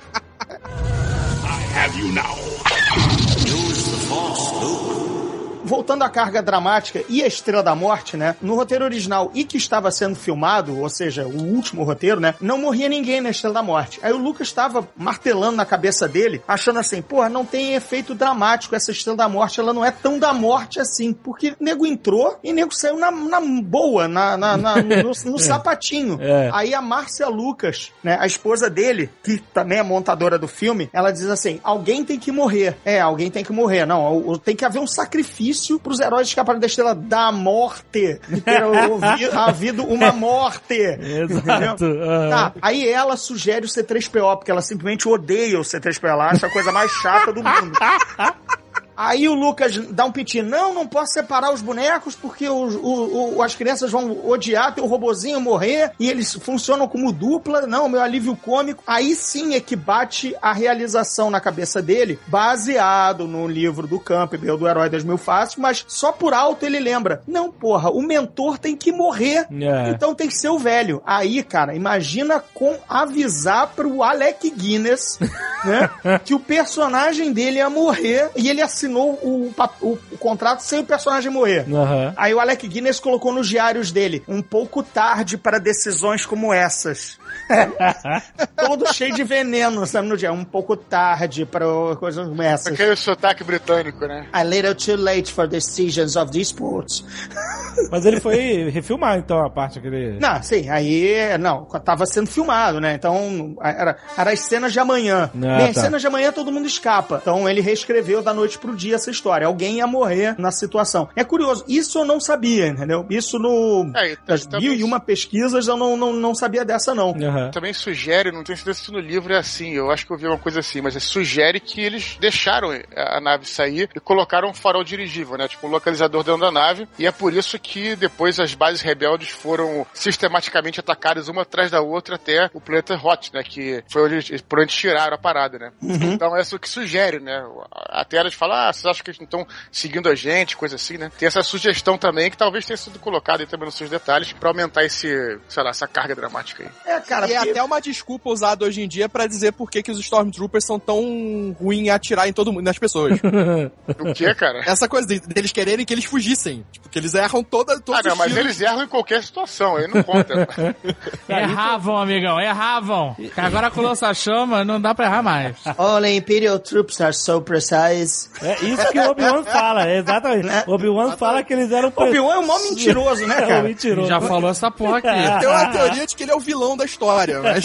É, exato. Agora, olha só, se você não gosta de carga dramática, eu sempre recomendo. Eu sei que é um produto difícil de consumir, porque é muito longo e ele é só em inglês. É o Radio Drama do Star Wars. Tem dos três filmes da trilogia clássica. O, o melhor é o primeiro, a, a Nova Esperança. É, muito bom mesmo. Tem a voz do Mark Hamill como Luke, do Anthony Daniels como C3PO. É, mas olha o grande detalhe. Qual é a ligação desse audiodrama com Star Trek? Tempo. Não sei qual é. Ah, eu sei! Eu Ah, sei! fala, fala, fala, fala. É o cara, como é que é o nome dele? O, o, o, o que faz a voz de Darth Vader. Isso! Gaguejou, gaguejou, gaguejou. Peraí, Não, não, mas tá lá, o tá nome quente, dele. tá quente. Eu esqueci o nome dele, caraca. Brock. Peters. Brock Peters. Brock Peters. Isso, ele fez- é o almirante traíra do Star Trek 6. Isso, isso, exatamente. Ele foi, por causa disso, ele foi chamado pra fazer esse radio drama. Ele fez a voz de Darth Vader. Então tem duas vozes, dois atores originais, é, mas o resto são outras vozes. Mas vale a pena, porque, cara, tem, ele é como se fosse uma versão estendida de Star Wars. Não, não, não. É atrás, antes, tem mais história antes, né? Se eu não me engano, começa com a Princesa Leia é sendo é cercada por um cruzador, né? Que é, eu, eu tenho um cara lá que, que pega ela e quer casar com ela e leva ela pro planeta e tem o, a conversa do vice-rei, que é o pai dela tal. Tem, tem umas paradas que acontecem antes da. É, tem- você tem. Entende, entende o que acontece antes. Aparece o Luke, os amigos dele, aparece o Luke vendo a cena inicial do filme com um binóculo. Ele olha pro céu e ele é. vê o Star isso Destroyer atirando. filme, isso tem filmado, né? Isso foi filmado. Tem, Você tem tem, essa várias cena dele filmadas. olhando, os amigos dele conversando. É, o próprio Biggs, que era amigo do Luke, tem cenas dele. é, É. Você até encontra no YouTube, inclusive. A cena mais dramática, cara, que é muito sinistra, que tem nesse audiodrama, é uma cena que é cortada no filme, obviamente por causa de ritmo e tal, que é quando a Leia tá presa e aí o Darth Vader entra com um robozinho cheio de instrumentos de tortura e uma, e uma seringa e um negócio, né, e- super ameaçador, e o Vader fala, agora nós vamos discutir a localização da base rebelde. E aí fecha a porta e muda de cena, ou seja, você sabe que vai acontecer ali um interrogatório. E tem essa cena inteira do interrogatório nesse radiodrama. E o que o Darth Vader faz com a Leia é sinistro, cara. Ele, ele usa a, a- a combinação das drogas ali que são injetadas dela com o poder de influência da força dele. Ele faz ela acreditar que o corpo dela tá em chamas, cara. Ela, ele chega a isso, cara. Sim. Ele fala: seu corpo está em chamas, você não aguenta de dor. E ela, gri- cara, puta, é muito sinistro, cara. Listen to my voice. You are now in great pain. Excruciating pain. Pain. The universe of it. Your world is nothing but pain. Tell me what I wish to know. Tell me what I wish to know. Where are the plans? I can't. Your skin is afire. You're burning. Your nerve endings are inflamed. Your flesh is being torn apart. Stop! Please make it stop! I will when you've told me where the plans are. Please! You're dying in torment. Where are the Death Star plans? Where is the Rebel fortress? There are only seconds left. Your heart is about to burst, and the breath of life is nearly gone. You must! Uh, É muito pesado, cara. E você pensa mais uma vez que um cara que foi queimado jamais faria isso.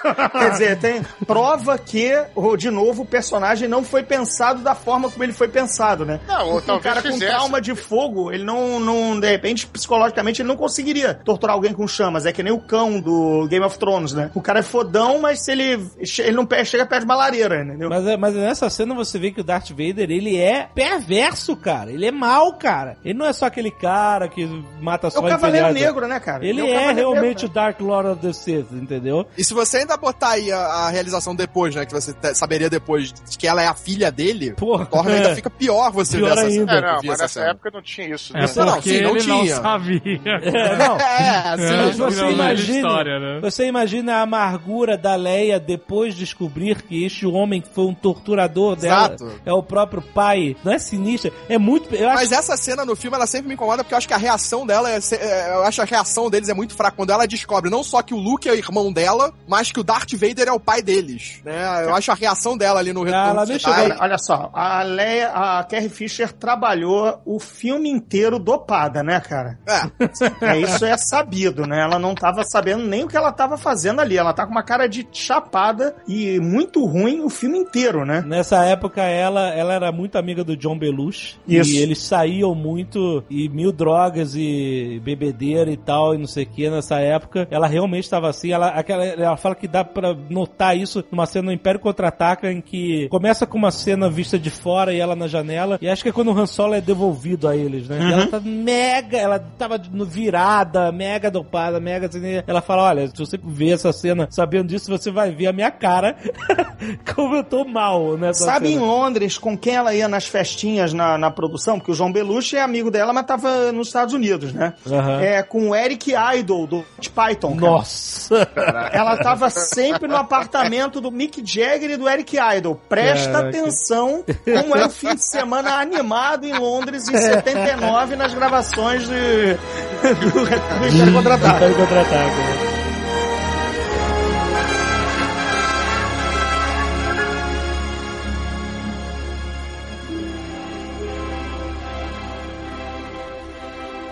Eu quero falar sobre a filosofia de Star Wars e quando a gente fala de filosofia de Star Wars, a gente fala de Joseph Campbell, o herói de mil faces, etc. Eduardo gosta bastante, mas o André fala que é caô.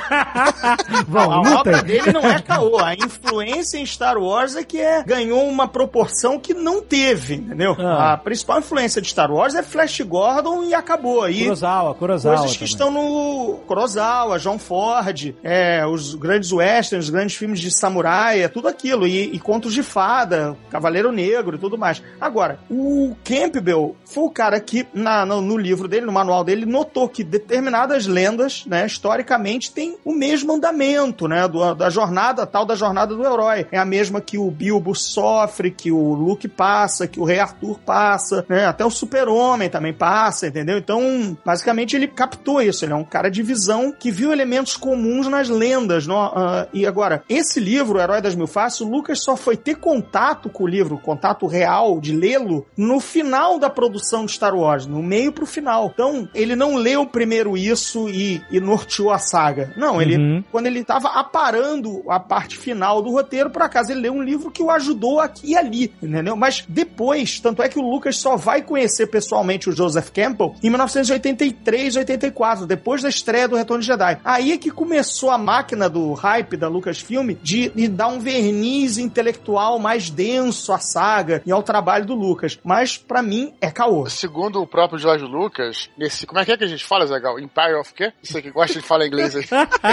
Eu só conheço um que é o Empire of Business. o George Lucas fala que no primeiro filme ele é, usou conscientemente algumas etapas do Herói de Mil Faces pra construir o roteiro. Agora, eu acredito mais no Godinho, porque George Lucas já mentiu pra cacete, então se o Godinho falou, tá falado. Mas o Herói de Mil Faces é um livro sobre esse mito da jornada Não, do não, herói não, ou não. não? O Herói de Faces basicamente fala sobre a, a teoria do câmbio do monomito, que é vários mitos de várias civilizações ao longo do mundo que não têm contato entre si, seguem as mesmas etapas. Então, segundo ele, essas etapas acontecem porque todos nós temos a mesma psicologia, temos os mesmos conflitos, os mesmos medos, passamos pelas mesmas coisas durante a, a infância, a adolescência, a fase adulta. Então, esses mitos servem para nos nortear. Todos os seres humanos são iguais, né? Então, por isso esses mitos são parecidos, segundo uma das teorias dele, né? E nesse livro, o Herói de ele exemplifica, falando sobre mitos da Indonésia, mitos dos índios brasileiros, mitos da África, que não tem nenhum contato e, no entanto, tem vários, vários pontos em comuns, né? Então é isso mais ou menos que o Lucas, segundo o que ele falou, que também não dá pra confiar 100%, usou esses arquétipos e essas etapas pra, finalmente, né, fazer lá o que a gente chama de ou a jornada do herói ou o monomito a partir do Luke, né? Partindo da infância, adolescência, até se tornar um, um piloto, depois um cavaleiro Jedi e por aí vai, né? Mas tirando essa ideia do, do livro, mesmo sem o livro, esses mitos já existiam. Ah, sim, sim, claro, claro. É, claro mas, como eu Ué, falei, ele é um compilador É, dessa. exatamente. Ele notou que várias civilizações, Sim, sim. todos os seus Exatamente. mitos sem nenhum É, contato olha, Ele continental. pode ter visto Isso- essa, isso- isso- essa não, não. ideia que ele teve de pegar esses exemplos e viu, ah, pô, esse cara tá descrevendo a minha ideia, mais ou menos. Isso, isso é tão verdade que isso somente vem a comprovar o que Campbell tá falando no Herói de Mil Faces. Se, o- se o Lucas não, tiver, não tivesse contato nenhum com o livro e, no entanto, construiu uma- ah, o Star Wars segundo aquelas etapas, só vem comprovar a teoria do Campbell, que realmente nós seguimos essas etapas, as histórias uni- universais seguem essas etapas. né? Então, é por aí, com certeza, Carlos. Foi o que eu abri dizendo, que o Lucas escreveu e escreveu o que é o, o, o basicão, que o. Sim, sim. Que o Frodo passou, que o Luke Sim, passou, que o Rei Arthur passou. Tanto é que quando ele mata, resolve matar o Obi-Wan naquela anedota que eu contei da história, é que ele levou a mão à testa, porque aí sim ele já tinha lido e disse, pô, claro, é a hora do, do no mito do mentor morrer e deixar e marcar o, a maturidade do herói, entendeu? Sim, sim, é É, verdade. e, e olha só, Perfeito. se você olhar, você pode até traçar um paralelo até com filmes grandes, por exemplo, Matrix também segue a mesma Claro, jornada claro. do herói com o Neo. Eu posso exemplificar que cruzando os dois filmes, por exemplo, Star Wars e Matrix, e algumas fases da A jornada. jornada. do herói, como por exemplo a primeira, que é a chamada à aventura, que no Star Wars é, É, a a primeira, a primeira é um mundo comum, né? Chamado de aventura e depois. Já a Sim, o, segunda. mu- o mundo comum mostra, Aham. o, mostra o, o- o- Harry Potter, O amigo. Luke sendo A fazendeiro. cartinha, a Potter, cartinha é o chamado pra aventura, o Dumbledore morre porque é, o,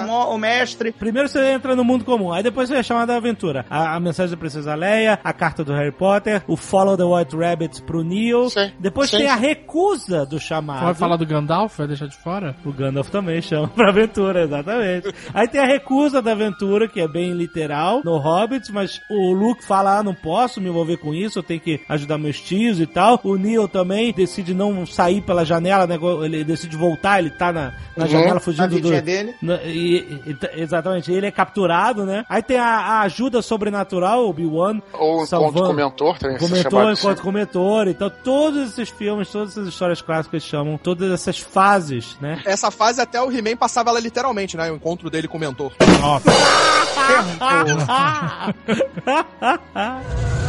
Have you now? Já que você tá falando das fases, só acelerar um pouco, depois dessa, de- desse, desse. Tem a travessia do primeiro limiar, que é quando você já encontra que o mentor aceitou, você vai embarcar na aventura, né? E o Campbell falava que essa parte que ele mais gostava do filme, que era a hora que o Luke tá em Mos né? Ele tá pronto pra embarcar, né? Pra ele conhece um mundo novo em Mos de figuras que ele nunca tinha visto antes. Ele compara muito isso com a famosa Ilha do Tesouro, do Robert Louis Stevenson também, que é muito parecida, segue esse negócio, que é aquela coisa que você tá embarcando na grande aventura. Você chegou num lugar novo, os marujos estão lá, é aquela é o lugar deles e estão embarcando pra jor- jornada onde eles vão, né? Que o Campbell, enfim, só pra dizer que era a parte que ele mais gostava e que tem a ver com tudo isso que a gente tá falando. E ainda tinha um pirata nos dois, né? Você bota Claro, ele no solo. Não, e aí É. tem o recebimento da arma mágica, né? Vamos lá, varinha do Harry Potter, Excalibur, é, sabre de luz, né? É o item Exato. raro, mágico, que é a, é a Sting, entendeu? É, tem Sim, todo mundo ganha o sim. seu item mágico, a sua espada, seu foco de poder, né? Muito bom, muito bom. É bem, é bem isso mesmo, cara. Mas o, o Campbell só assiste Star Wars exatamente nesse quando eles se conhecem. O Lucas vai numa, numa convenção de literatura e ficção científica, tá sendo um monte de gente premiada. Eles se encontram pessoalmente, ele leva o Campbell pro rancho Skywalker e exibe a trilogia e até pergunta pro Campbell: você quer ver um filme por dia? Você vai passar o fim de semana aqui? Aí ele diz assim: não, coloca um, um atrás do outro, não tem problema não. Vim de fralda. Entendeu? Fralda geriátrica. E ele assiste toda a trilogia numa sentada só, como diz um amigo meu. Eu prefiro ver sem sentar. Mas enfim, é, o cara vê de uma sentada só e ele assiste a trilogia inteira. E ele falou: é, é bem isso. Pouco depois. Você leu meu livro, né? Tipo, leu meu livro.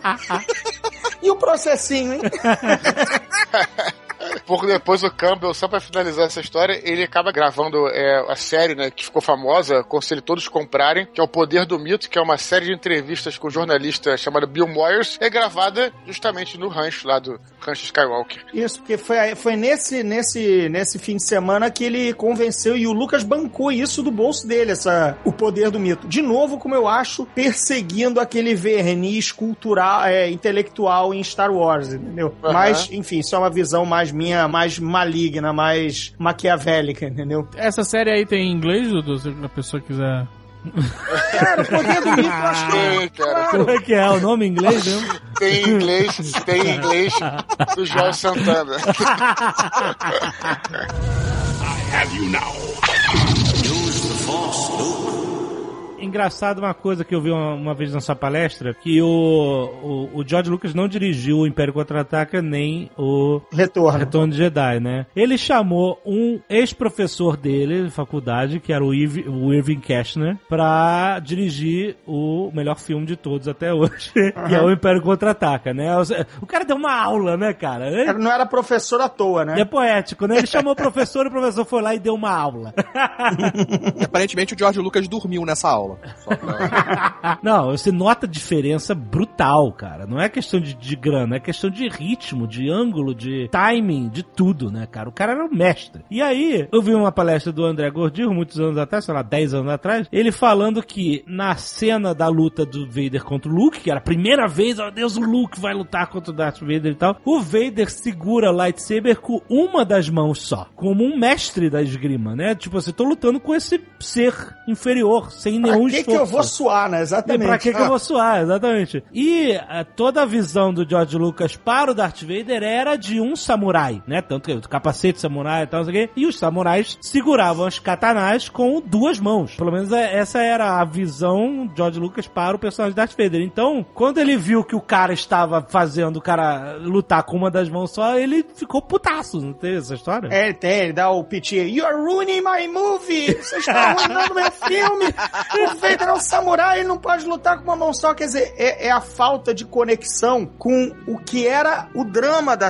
da é, cena, né? Exato. Amigo, aquilo ali, aquela não é uma luta, aquilo ali é uma história sendo contada. O Exato. cara despreza tanto o Luke e ao mesmo tempo quer atraiçoar o Luke pra bater com ódio, que ele apara levemente, entendeu? Pra ver pro Luke ficar mais puto e ceder mais rápido ao lado negro, entendeu? Ou seja, tinha, Claro. tinha drama, tinha narrativa na, na Exato, luta. exato. E é isso, é isso que falta na trilogia nova, cara. É esse ou seja, drama. Vai, vai- vai começar a falar, vai, vai Não, não. acabar o Não, não, programa. eu sei que a gente vai atrás desse assunto.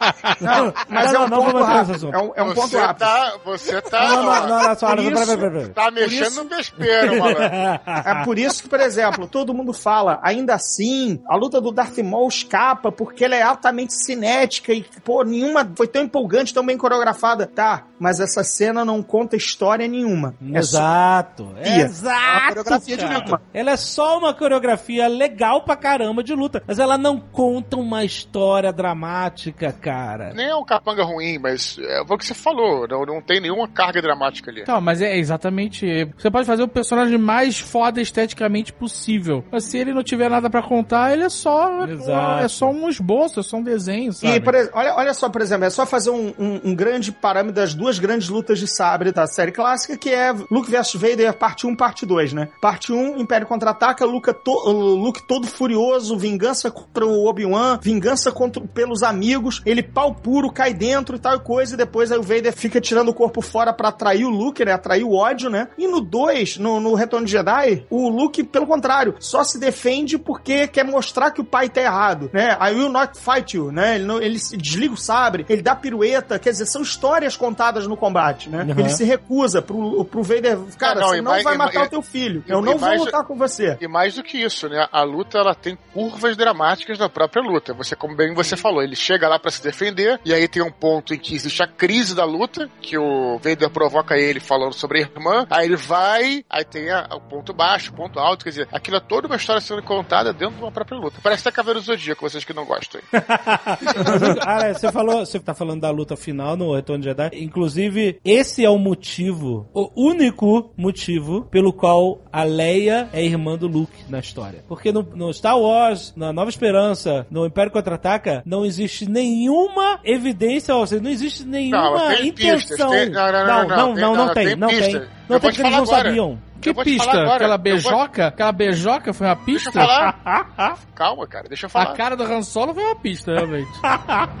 Quando o Luke sai com a nave, né? É é uma pista, não é evidência, tá? Ah. Quando ele sai com a nave, o, o Obi-Wan fala, ah, mas era a nossa última esperança, e o Oda fala, não, tem, tem outra. Ou outro, né? There É, is é. another. Então, Então, mas, é uma mas- pista. Uma pista, mas Não, mas vamos puxar agora por que que esse roteiro do Império Contra-Ataca, que isso é uma coisa muito legal de perceber e ninguém muito explora isso. O Império Contra-Ataca teve um roteiro Lego, quer dizer, ele tem peças novas no lugar de peças velhas. Observe, e o o Eduardo vai concordar comigo que ele é o cara bom de roteiro. Presta atenção, assim, o Império Contra-Ataca introduz o Imperador, né? Introduz como já vilão mais presente e tudo mais. Ou seja, é, o Lucas agora, com um novo vilão apresentado, ele pode matar o Darth Vader em algum momento, que ele já apresentou um novo. O Império É, Contra-Ataca só, também... só, só, só comple- só complementando com quando você falou, realmente no Império Contra-Ataque o vilão é o Vader. Do primeiro, o vilão Isso. é ou Moff Tarkin ou Estrela da Morte. Aí Isso. você escolhe, né? Mas a, a- o, o sentido é o mesmo. Aí no 2 ele tem o Vader como vilão, mas ele planta um novo vilão caso no, no decorrer da saga ele queira matar o Vader por algum momento, ele já deixou um substituto alinhavado, é o Imperador. Mesma coisa, o Alec Guinness morreu no primeiro filme e pode não querer voltar pro segundo. Então eu introduzo um novo mestre Jedi, que é o Yoda. Então se o Alec Guinness não quiser voltar como Obi-Wan ou eu me cansar do fantasma do Obi-Wan, eu tenho agora o Yoda. Aí vamos lá, vamos seguindo. O Han Solo tá dando problema, o Harrison Ford não quer assinar o contrato, então também introduzo um novo personagem de malandro charmoso, o Lando, para ocupar o mesmo papel na trama. Vocês estão notando que ele tá substituindo elementos da, da narrativa por outros equivalentes, caso ele precisasse de desfazer daqueles. Ou seja, ele tá- o Lucas está tentando criar uma série que independa da necessidade de atores contratados. Tem sempre um novo elemento para substituir. E aí o, Han que eu Solo, o Han Solo ficou de cu doce, Ficou, mas, mas só, só pra aí fechar o lance da Nova Esperança. Quando ele planta a ideia do Nova Esperança, significa, na cabeça do Lucas, se o Mark Hamill não quiser continuar fazendo Star Wars, se eu não tiver mais ele pra fazer como herói, eu posso matar o Luke em algum momento, porque eu já cantei a bola que vai ter uma Nova Esperança, entendeu? Então, se vocês notarem, ele alinhava no, no roteiro do Império Contra-Ataca quatro substitutos de elementos que ele já tinha. Um novo vilão, um novo mestre, uma nova esperança e um novo malandro. Aham. Alguém discorda? não, realmente não Não. discordo. Por que, que a Leia surge? Quando o Lu- o Lucas vai fazer o Retorno de Jedi, e o grande segredo do Retorno de Jedi é ele estar se separando, ele ter, no meio da produção, a Marcia Lucas ter pedido, aliás, um pouco antes da produção, a Marcia Lucas ter pedido o divórcio dele e levado metade da fortuna dele, é que o Lucas passa na cabeça dele a culpar Star Wars. Então, ele quer encerrar o filme, a Star Wars, de qualquer maneira na vida dele. Então ele começa a amarrar as pontas soltas rapidamente. Presta atenção que no, no Retorno Jedi ele queima dois vilões ao mesmo tempo. Assim, dois vilões morrem. A saga não tem mais vilão. Morre o Vader e morre o Imperador. Qual é a outra ponta solta que tava sobrando? A tal da Nova Esperança. Quem é que eu vou meter de personagem novo pra Nova Esperança? Não vou meter personagem nenhum. Quem é que tá sobrando e eu não desenvolvi em filme algum até agora? A Leia, né? A Leia ficou encostada na curva dramática. O Han Solo mudou de personalidade, entre aspas, quer dizer, ele era, ele tinha ganância e depois ele foi abrandando e virou um líder rebelde que, que abraçou a rebelião. Aham. O Luke partiu de bobalhão e choramingão para um, um Jedi pleno e completo, desenvolvido. E a Leia? A Leia não sofreu mudança nenhuma, gente. Sabe? O Lucas, ah, mas eu criei uma personagem forte. Ele não tem curva pra ela nos três filmes. Então, no terceiro, qual personagem que sobrou sem desenvolvimento nenhum pra virar a nova esperança? A Leia. Aí ele inventa essa ideia que surpreende todo mundo. Surpreende o Gary Curtis, que é o produtor que foi embora. Surpreende o Irving Kershner, que é o diretor do Império Contra-Ataque, que ele pensou em chamar pro Retorno de Jedi. E quando ele disse isso, o Irving Kershner, negativo, cara. Eu rodei cena deles se beijando. Tem a cena no, no Império Contra-Ataque que eles começam a se beijar que nem o Han e a Leia no, no, no cantinho da Millennium Falcon e o C-3PO interrompe. Tá nos extras. Eles chegam a se, quase se beijar, quer dizer, na cabeça do Irving Kershner, ele quase assim, amigo, não dá pra ela ser irmã. Não É, inventa era um- isso. Era um triângulo amoroso, né, cara? É por isso que a Leia é a irmã. Porque era para ele. Ele fechou todas as pontas. E a ponta solta da última esperança não podia sobrar. Mas tem um outro motivo também, um elemento de roteiro importante. Que eu vi eles falando isso também no documentário, sei lá quantos anos eu vi isso. Qual? O Empire era- of Dreams?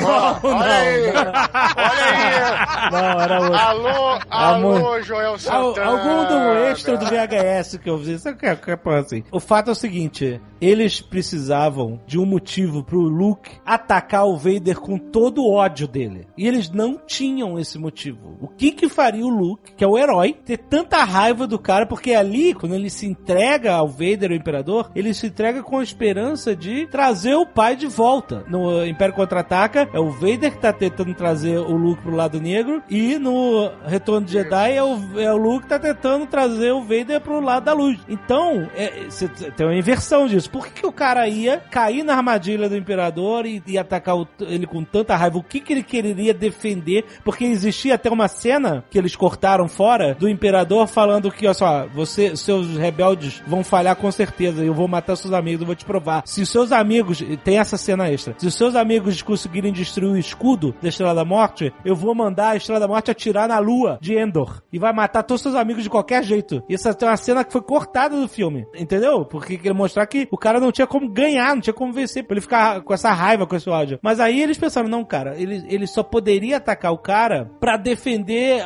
uma ideia muito mais pessoal do que isso. E ele falou, se a Leia fosse irmã dele, e ele fala justamente, se você não vier para o lado negro, e aí como se encaixa com maestria, talvez falar- ela é. venha. E aí o Luke vê que não adianta ele se recusar, porque ele vai atrás dela, entendeu? Então esse é o motivo perfeito pra ele atacar com todo o ódio o Darth Vader. E segundo o documentário que eu vi, esse foi o argumento que ele falou assim, ela tem que ser irmã dele, ela tem que ter algo muito mais poderoso. Por que É que... porque eu acho que esse documentário, como material oficial do Lucas e narrado por ele, não, ele não ia confessar que, olha, eu tomei um chifre na saga, eu queria terminar com essa merda, e aí eu não sabia onde enfiar Ah, a última cara. esperança, e eu disse que era a Leia, porque Mas não é. podia ser o R2, entendeu? Tá, Tipo, mas é, mas é um bom argumento, é um bom argumento. Não, é um bom também. argumento. Agora, Agora, exemplo- se ele não tivesse sido divorciado, o que, que poderia ser? Sei lá, o Vader, eu não sou seu pai, eu sou o clone Não, do seu não, pai. não, não, aí é que, aí é que tá. Aí que tá. O Retorno de Jedi foi altamente influenciado por ele querer terminar a saga de qualquer maneira por conta do divórcio. A saga pra ele continuava, entendeu? Não... Quando a saga atrapalhou a vida dele, né, e ele teve que ceder metade da fortuna dele por causa da esposa, que o casamento faliu, ele viu, cara, eu tô me dedicando demais a isso, entendeu? Eu... Isso estragou a minha vida. Aqui mimimi também, hein, seu Lucas? Pois é, Parece né? vlogueiro que. Parece que vlogueiro. Ai, ninguém assiste meus vídeos. Toma no cu, pô. Mas vem cá, mas o Lucas é o rei do mimimi. Essa semana ele falou que Isso. Tava, tava chateadinho com a Disney, porque a Disney não tava ouvindo as coisas que tava falando. Ele é mimimizeiro, hein? É, Você sabe que a Disney dispensou sumariamente o tratamento pro episódio 7 que ele tinha escrito com o Michael Arndt, né? É, mas É, eu, mas é, se fosse então. a Disney, fazia, eu cagava em cima. cagava, botava num saco e tacava fogo pra ele pisar. Botava na porta da casa dele. Cara, você vendeu, vai embora, esquece. Tá chateado porque a Disney vai fazer dinheiro e ressuscitar a franquia? Toma no cu. Ah, parece o cara que fica reclamando que tu, tu vendeu o carro e ele tá estacionando numa vaga que tu não gosta, É. ligado? No- ao sol. Amigo, Exato, o carro já cara. é meu, cara. Porra, tá parando embaixo da árvore cheia de pombo. Toma no cu, o carro. É, exatamente. Não, não, não. E o cara, e o cara vendeu o carro por quê? 4 bilhões? Foi isso? Vendeu bem pra caralho. Vendeu bem pra Vendeu? caralho. Porra, caralho. E tem ações da Disney. Tem ações, não tem? Ó, Tem, ele tem, vendeu, claro vamos lá. No bolso dele entraram 2 bilhões de dólares, mais filha da 40, puta! mais 40 milhões em ações. Esses 40 milhões em ações viraram 840 milhões só no dia que o JJ foi anunciado como diretor.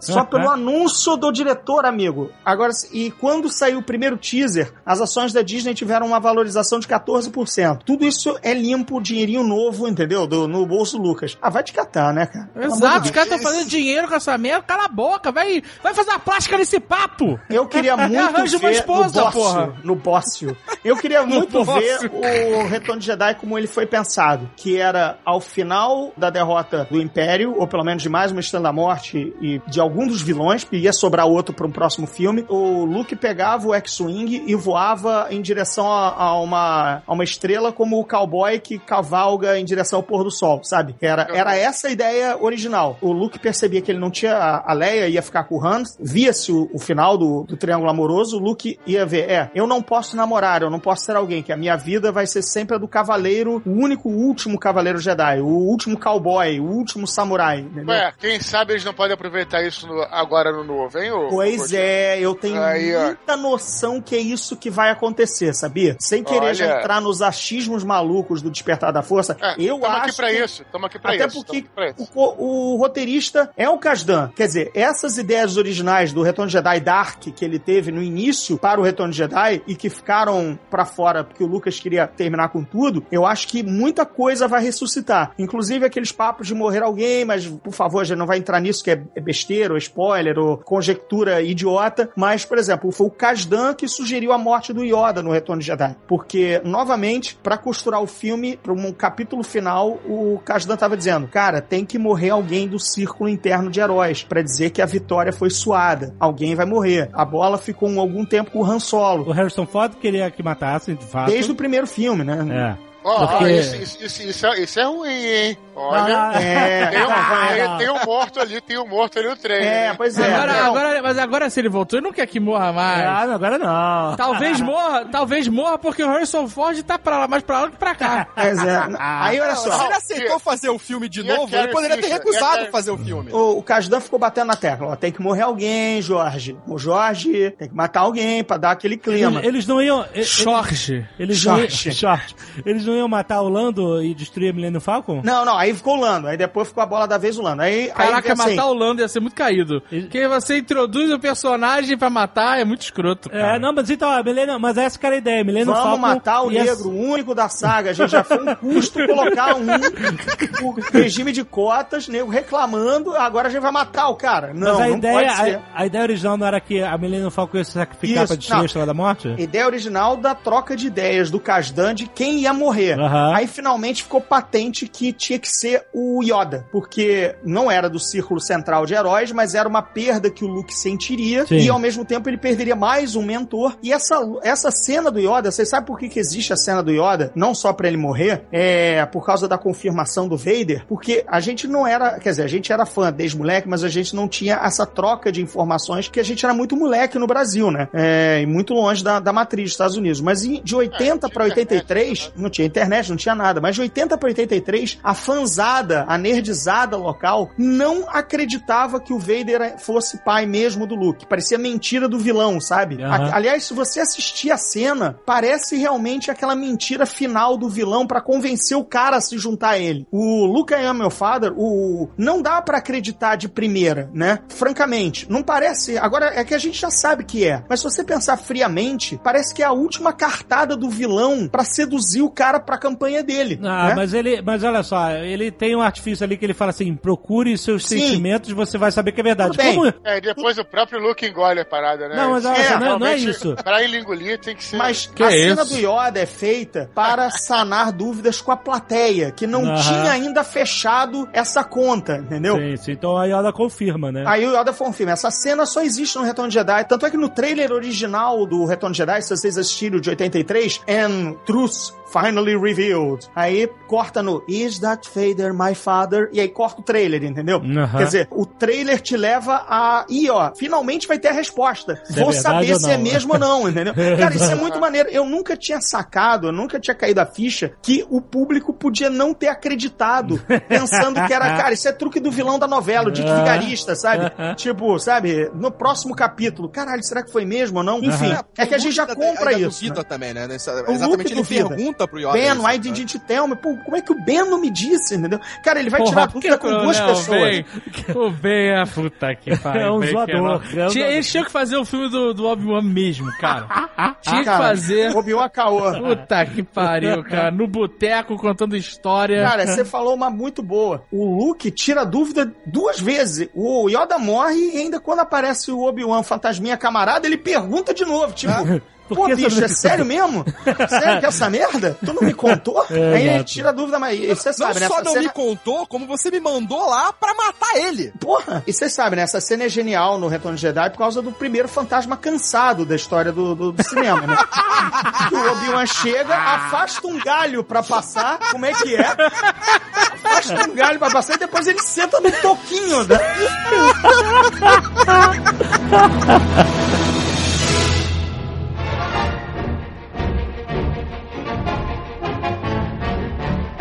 Você sabe que o Retorno de Jedi foi escrito sem o resgate do Han Solo, né? Só quando o Howard Kazanjian, o produtor do Retorno de Jedi, convenceu o Han Solo a voltar, é que teve o resgate.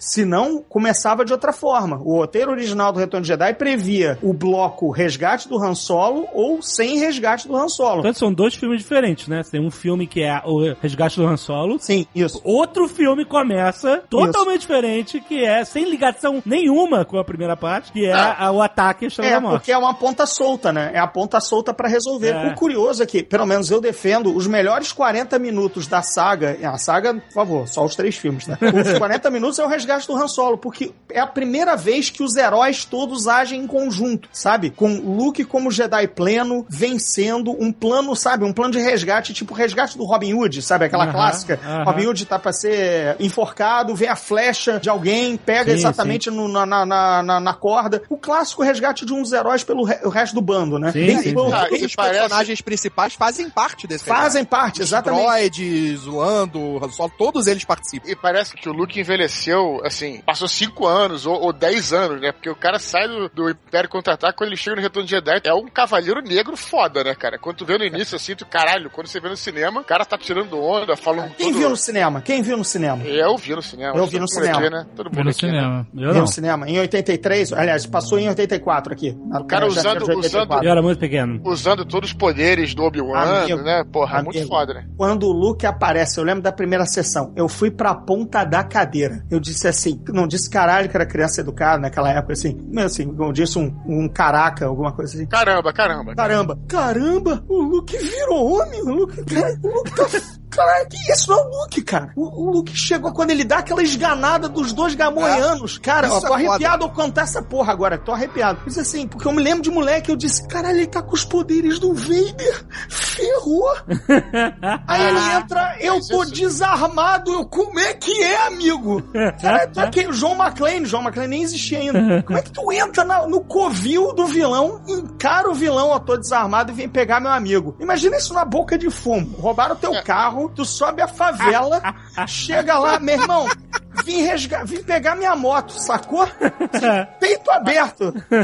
Só pensa no Cidade de Deus. Agora pensa um maluco entrando lá, encarando o Zé Pequeno. Amigão, quero minha moto de volta. Quem é tu, Branquelo? Sou eu, vim desarmado. Meu irmão, cadê minha moto? Mas, mas, mas, Ah, ah, não, peraí que agora eu quero a relação. O que, que seria o rancor na favela? O rancor é aquele, aquele fone de micro-ondas, cara. O nego queima nego no, dentro de, de, de, de pneu. É. Ou então o, cara que tem jacaré pra jogar nego pro ja- jacaré ali. Enfim. Mas essa cena é importante e, e- ela é. Você teve essa, essa sensação que foi muito correta, porque é óbvio que a história do Luke pra trazer o, o Vader de volta, né, pro lado claro, por assim dizer, mas também você tá no, no início numa dúvida, tanto é que todos os signos ele tá com uma roupa preta e tal, então você se pergunta no começo do filme se o Luke vai enfrentar o Vader Imperador, afinal de contas, ele vai pro lado negro ou vai. Você não sabe, porque ele tá no limiar, né? Ele tá assim, entre, né? o- o- ele, ele conseguiu se safar no Império Contra-Ataca, mas ele agora tá enfrentando os dois vilões. Então você. Será que ele vai se tornar um Cavaleiro Negro como o pai? Ou será que não? Então todas essas coisas, quando você vê ele sombrio, é, é- realmente eles querem te dizer alguma coisa com isso. Quando você Perdeu vê a o- mão, quando- né? Ele tá você mais vê- biônico, né? Que nem e o quando- pai, né? E, e quando você vê o Luke fazendo o choke, né? Aquele. Ó, Joel Santana de novo. Quando você vê o Luke enforcando os dois guardas de Garmorianos, é isso, cara. Aí você. Pô, será que esse cara tá parecido com o Vader? Será que ele vai. Pra onde é que ele vai? Então isso é o, também é parte do drama do filme, né? Cara, Sim, ele sim. dá uma lição de, de, de arrogância, né? No tempo todo arrogância. que ele é preso, É. a cena da prancha, de novo, ele, ele sai, você vai. Quando ele é carregado, você vai se arrepender disso e dar uma risadinha pro Que é- Jabba. Que é próprio, que em outro personagem que faz isso no filme, no mesmo filme, o Imperador. O Imperador, Isso exatamente. é próprio do lado negro também. Ele tá sentado em cima da cocada preta e dá aquela risadinha do "Haha, meu plano é infalível. Mas essa é a jornada desse filme, é justamente ele ficar no limiar do lado negro, tanto que quando ele tá escondido do Vader e o Vader fala que ele não pode se esconder, Claro, que não sei o claro. quê, você vê que a iluminação no rosto dele prova isso, de um lado claro, de outro lado escuro, com aquele azul noturno, mostrando que ele tá dividido ali, ele vai ter que fazer uma escolha, né? Exato. E, vo- e você vê como essa, essa, essa mensagem, essa imagem é poderosa. O, o Godinho acabou de falar a experiência dele enquanto criança, que exatamente isso. Ele é uma criança e entendeu completamente o filme, né? Já nessa primeira cena. Então como é que isso é forte, né? São códigos, né? São códigos que crianças entendem, né? Quer dizer, que é, é a- é a comunicação da história, da narrativa mais basal, né? Mas ao mesmo tempo não é banal por ser bobo, né? Ou por ser medíocre. Exato. Não, é Isso. porque é fundamental, é, é básico, entendeu? Você alimenta isso com a história, você cria expectativas no, na- no teu leitor, na tua público, né? Teu telespectador, e é fortíssimo, cara. Até o fim do filme você não sabe o que o Luke vai fazer em nome dos amigos. Ele se entrega. Lembra quando ele. é, Assim, é que Endor tem o problema dos Ewoks, tararara. mas Endor, a partir do momento da entrega do Luke, ele vai pra morrer, gente. Ele sabe do ataque à Estrela da Morte. Ele quer morrer lá dentro. É, Ele, sa- vai é. pro sacrifício final. Ele diz: Sim. Eu vou pra um lugar que meus amigos vão explodir. Sabe? Imagina, não, eu vou pro World Trade Center agora, porque meus amigos terroristas vão explodir, eu vou lá pra dentro também. Mas ele Você vai queria- junto, amigo. Mas Estado ele queria era salvar o, o espírito do pai, né? Trazer ele de volta. Olha, né? cara, eu não sei o que ele queria muito ali, não, sabe? Porque, é sério, né? É bacana pensar essa motivação do Luke. Mas ele fala com todas Não, as não. letras. Vem comigo. Não, quando ele vai, quando ele decide ir. Tanto é que a Leia diz: é loucura, você vai morrer. Eu disse: eu tenho que tentar. Mas também, se eu não conseguir, é a última coisa que eu vou fazer na vida, porque eu vou É. morrer. É isso. Entendeu? Mas quando ele tá ainda na, em Endor, ele fala com o pai: vem comigo. E o Vader dá a tremida, né? A, a cena no Essa passadiço, cena é foda. Né? Essa, cena, é, uma das é mel- foda. é, a me- é uma das melhores cenas do filme. Porque quando ele leva, ele, olha, você. conflito. aí- então meu pai morreu de verdade. Aí ele, vai, ele leva embora e o Vader fica sozinho. E você não vê o rosto do ator, você não vê. Ah, mas você vê naquela máscara, é foda, né? Mas você sabe o que ele tá sentindo, cara. Ele é muito foda. Você vê, Acho- e outra coisa, o diálogo, né? Finalmente ele, o, o Vader dá aquela micro descida do pedestal. Exatamente. Ele is too late for me, my son. É né? muito ele, bem. ele meio que dá. É, Cara, ele, pô, ele não fala, ele não fala não, foda-se, né? Ele fala Não, exatamente isso, ele É titubeia, né? demais, Ah. é, é, é. Foda. Então, ele podia ter ido, porque se nego perdoou o Lando, cara. Mas cadê a Mas lata eu do vejo Vader? família o Vader depois. não tem o sorrisão e o bigode, cara. O Vader só tem a capa, mas não tem o sorrisão e o bigode. Have you now? Esse lance da redenção do Vader, né, foi um dos grandes problemas pro produtor, né? Quer dizer, pro produtor, pro Ivan Kestner, todo mundo que ia ser. Eu tô falando do Ivan Kestner porque ele foi a primeira opção direta pra dirigir o Retorno de Jedi e ele caiu fora por conta da Leia ser irmã e da redenção do Vader. Isso era um outro tema que a gente ainda não, não, não tinha chegado naquele ponto. Que a redenção do Vader pra todo mundo era horrível. Tipo, gente, é o Hitler. Ele só vai dizer que tá arrependido e vai ficar tá na boa. É isso aí? É Sério? foda, né? É É, foda. não, e porque é ele isso, fala, né? me arrependi e automaticamente o espírito dele tá tranquilo na festa. Mas o que que acontece quando o Lucas tem que convencer o produtor? O Howard Kanzangiel, o produtor do Retorno de Jedi, é daqueles cristãos que vão à missa, sabe? Domingo, leva a família e cacete a quatro. Aí o Lucas chegou assim, o Howard Kanzangiel é impor- impossível, é outro que dizia, esse é o vilão, ele não pode ser esse aí. Aí ele chegou assim, ué, mas peraí, não é a sua religião que diz que se você renunciar aos seus pecados, você alça, É. trilha o caminho dos céus? É isso na aí. hora? É só se arrepender na hora da morte? É isso aí, aí. o Kazanjian deu uma, dá uma recuada. Aham. É. Ah, então, amigo, então o Vader pode. Ele é só renunciar e abraçar Jesus. Tipo, é a mesma coisa, sabe? É, é- é só o que ele só faz. abraçar a força, né? É a mesma coisa, ele faz isso. Ele renuncia os pecados, eu fui mal, eu me arrependo, Sacrificou, desculpe, sacrificou. e aí ele abraça. É mesmo, é o princípio cristão, cara. Desculpa aí, perdão pelo vacilo. Foi mal aí, Desculpa por tudo. desculpa por tudo, E mas a- Desculpa Aliás- qualquer coisa, né? Tirando as gozação, tirando a gozação que a gente gosta de fazer, mas é essencialmente isso mesmo. Ele faz o, a confissão do, do cristão, né? Aham. Ó, me arrependo e assim vai. É, é queimando a, a bruxa na fogueira, né? Se você se arrepender dos seus pecados, a gente vai te matar, mas você vai chegar ao céu. E não podem esquecer também que, aí que tá, não é só o fato do cara ter dito isso, é o fato dele ter matado o, imperador também, né? Ah, sim, se não sim. fosse ele, se não fosse ele, Luke tava morto. Então, assim, ele salvou o último dos Jedi, que foi Ele é o, o que foi, cara. E ele, o imperador, o Vader, porque a Estrela da Morte tava prestes a explodir.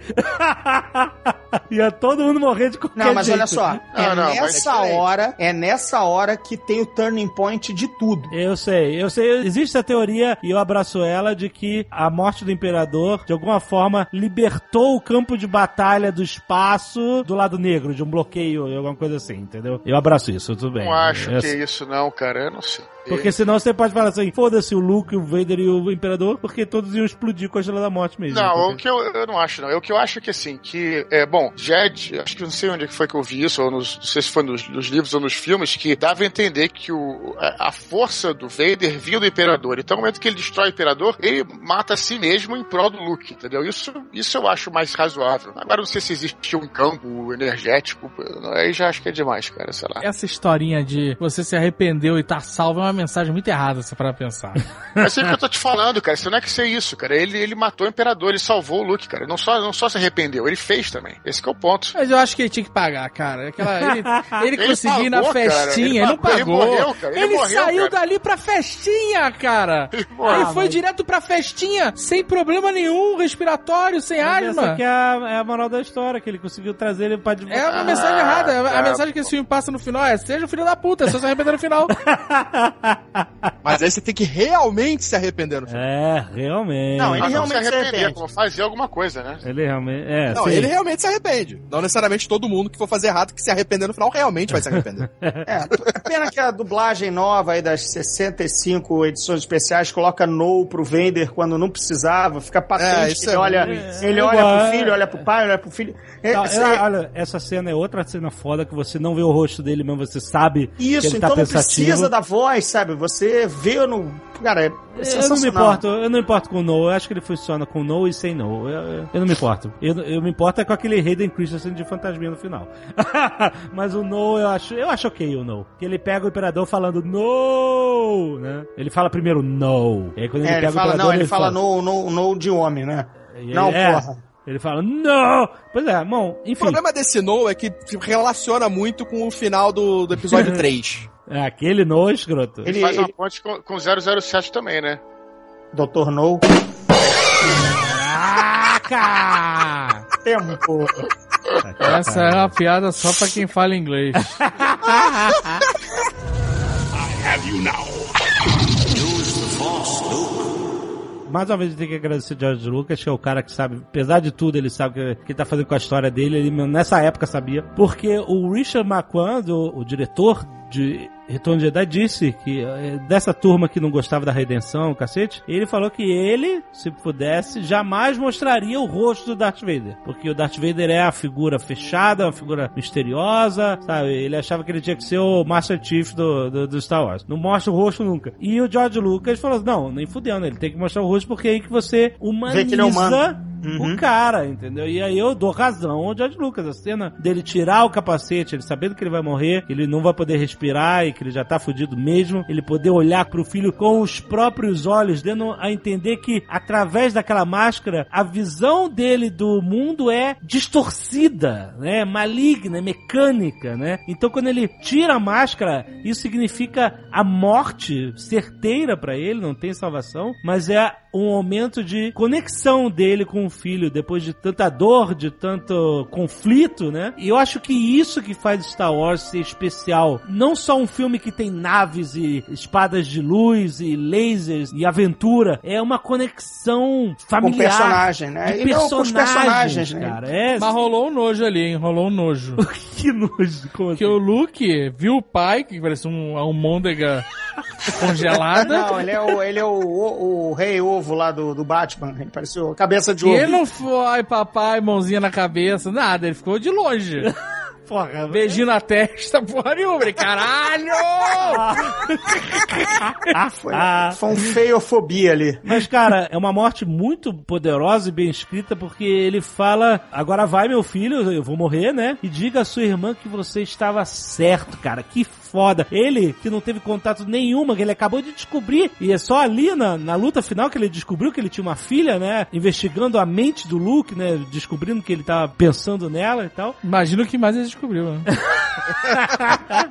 E ele se importa com isso, tipo assim, cara, diga a ela que você está certo. Existia bondade em mim. Eu acho isso uma mensagem poderosa com o fechamento de uma aventura como é Star Wars. Uma aventura pesada, densa, uma aventura pra a criança aprender a imaginar, né? Eu sempre falo para as pessoas, quem não viu Star Wars quando era criança, nunca vai ter a mesma percepção de quem viu. Não é porque quando você é criança você tem menos senso crítico, alguma coisa assim, isso é uma desculpa para o cara que é mais velho e, e não gosta, não gostar. É, é simplesmente porque Star Wars é, um- é- é uma saga É conto de que fadas, desperta, é conto de fadas, desperta a sua imaginação. É uma centelha de, caramba, olha só o que é possível, que história fantástica, que personagens cativantes, né? Um pai que é mal, que quer que o filho seja mal, e o filho quer que o pai seja bom. Esse conflito é muito interessante, cara. É muito mais interessante do que, do que a lu- lutas coreografadas de lightsaber, né?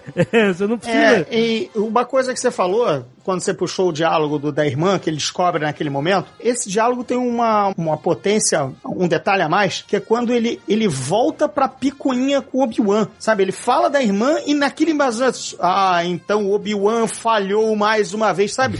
tipo, caralho, amigo, você já matou o Obi-Wan há dois filmes atrás, supera essa merda. Mas não, naquele momento ele agora, sabe, ah, desgraçado, mais um plano seu que eu desmancho, mesmo você já tendo morrido, sabe? Cara, é muita picuinha, sabe? Tipo, calma, velha, relaxa, segura, Não, volta eu- o jogo, volta a fita. E o, e o bacana que você falou dos personagens é que os personagens são mais do que personagens, eles estão misturados com seus conceitos. Então você tá falando do Vader aí, e o fato dele, como o Obi-Wan disse, ser mais máquina do que homem, né? É, o que, que é a máquina? A máquina é um, um mecanismo que age segundo a sua programação. Ela não age segundo as suas emoções, não age segundo os seus sentimentos humanos. A máquina age segundo a programação. E era isso que o Vader, né? Que é isso que o pai, às vezes, quando fala pra você, ah, não, vai seguir a carreira que eu quero, ele não tá agindo segundo a humanidade, ele tá agindo segundo o que a sociedade determina. Então, misturar isso num filme que tem robôs e tudo mais, né, então, é perfeito. É só pra dar o um exemplo do Vader, né? Você tem o exemplo do Yoda também. O Yoda, a imagem tá associada com o que ele passa. Ele é um cara que não tem força física nenhuma, e ele fala que, né, você não precisa das suas armas, você não precisa da, da violência, você precisa ter sabedoria pra fazer isso. Então, é óbvio, É né? por ele- isso que o Yoda dos filmes 1, 2 e 3 é tão cagado, né, cara? Não, é, É. por, por isso, que isso, ele não é, teria que cara, aparecer no- nos prólogos é, cara, nunca. É Nunca. por isso, é por isso que quando você coloca o Yoda pra lutar que nem o Sonic, o dano é estrutural. Você destrói o conceito do personagem. Isso, Esse é que é o problema. Você vai ver, por exemplo, esses mestres em japoneses que são retratados nessas pinturas antigas japonesas, eles são pequenininhos. Para que quem viu o Cavaleiro do Zodíaco, o mestre ancião, ele é pequenininho. Por quê? Cada um com as suas referências. né? Eu tava pensando com, eu tava pensando em Kung Fu Panda. É Cara, japonês, pois é. Mas tem lá aquele mestre chinês, já, tartaruguinhas, sabe? É? Tartaruga murcha. Ele não atrapalha que o Eduardo tá com o raciocínio bom, essa escalação. Não, mas é, então, você vê, por exemplo, então, é, os mestres zens, né, é, esses desenhos japoneses, eles não eram retratados, eles não retratavam o que a figura era, retratavam o que a figura representava. Por isso que o mestre zen era sempre um anão nesses desenhos japoneses. É por isso que os samurais eram retratados como demônios. O, de- o samurai não é um demônio, mas assim, a presença do samurai é poderosa, é perigosa. A, a máscara Então- era com desenho demoníaco no rosto, né? Sim, também. sim, sim. Então é conceitual. É por isso que o mestre Zen é pequenininho nos desenhos japoneses e é por isso que Yoda é um anão, porque ele, ele não tá ensinando a técnica de combate, ele tá ensinando como é que o Luke vence pela sabedoria. E aí, voltando ao que eu falei. Aí quando você coloca o Yoda com sábio de luz dando pirueta, você, é, assim, é- o dano é irreparável, né? O dano é, é- é- é estrutural e, irreversível. É um dano estrutural em, em duas partes. Você mata, como o Eduardo falou, o cerne do personagem, que ele é, né, o mestre, ah, o pacifista que usa sabedoria, e quando você revela ele nos prólogos, você também revela o personagem, que era pra ele estar sempre escondido, ser uma lenda. Uhum. Ninguém sabia onde ele estava, sabe? Quer dizer, você já entregando, você, quando assiste o Império Contra-Ataca, mata toda a brincadeira dele não ser ele, sabe? Ele ser o bobão, da, da- o maluquinho da floresta, que na verdade é ele. Acabou isso, acabou. Acabou o mistério, entendeu? Uhum. Você destrói o personagem por dois lados, pelo que ele é, é. e ainda pelo que você apresentou, que ele também faz o, o gênero brincalhão e tudo mais pra se esconder. Ele já é revelado. A mesma coisa com o Anakin. A mesma coisa. Você destrói o mistério da Darth Vader. Cara, quando você já tem uma história.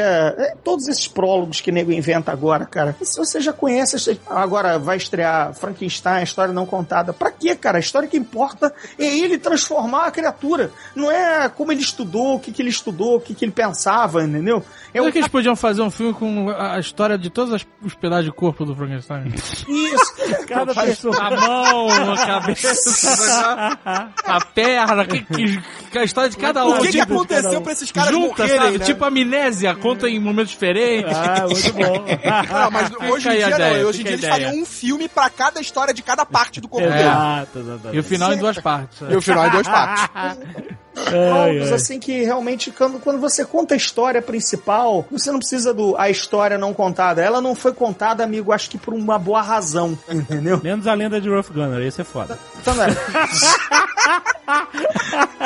Por isso, Ah, eu fi, eu fi, filhos do Éden, filhos do Éden que também. batalha. Olha só. né? Tá todo mundo com o rabo preso aqui. Tem o Azov também que eu não queria falar nada.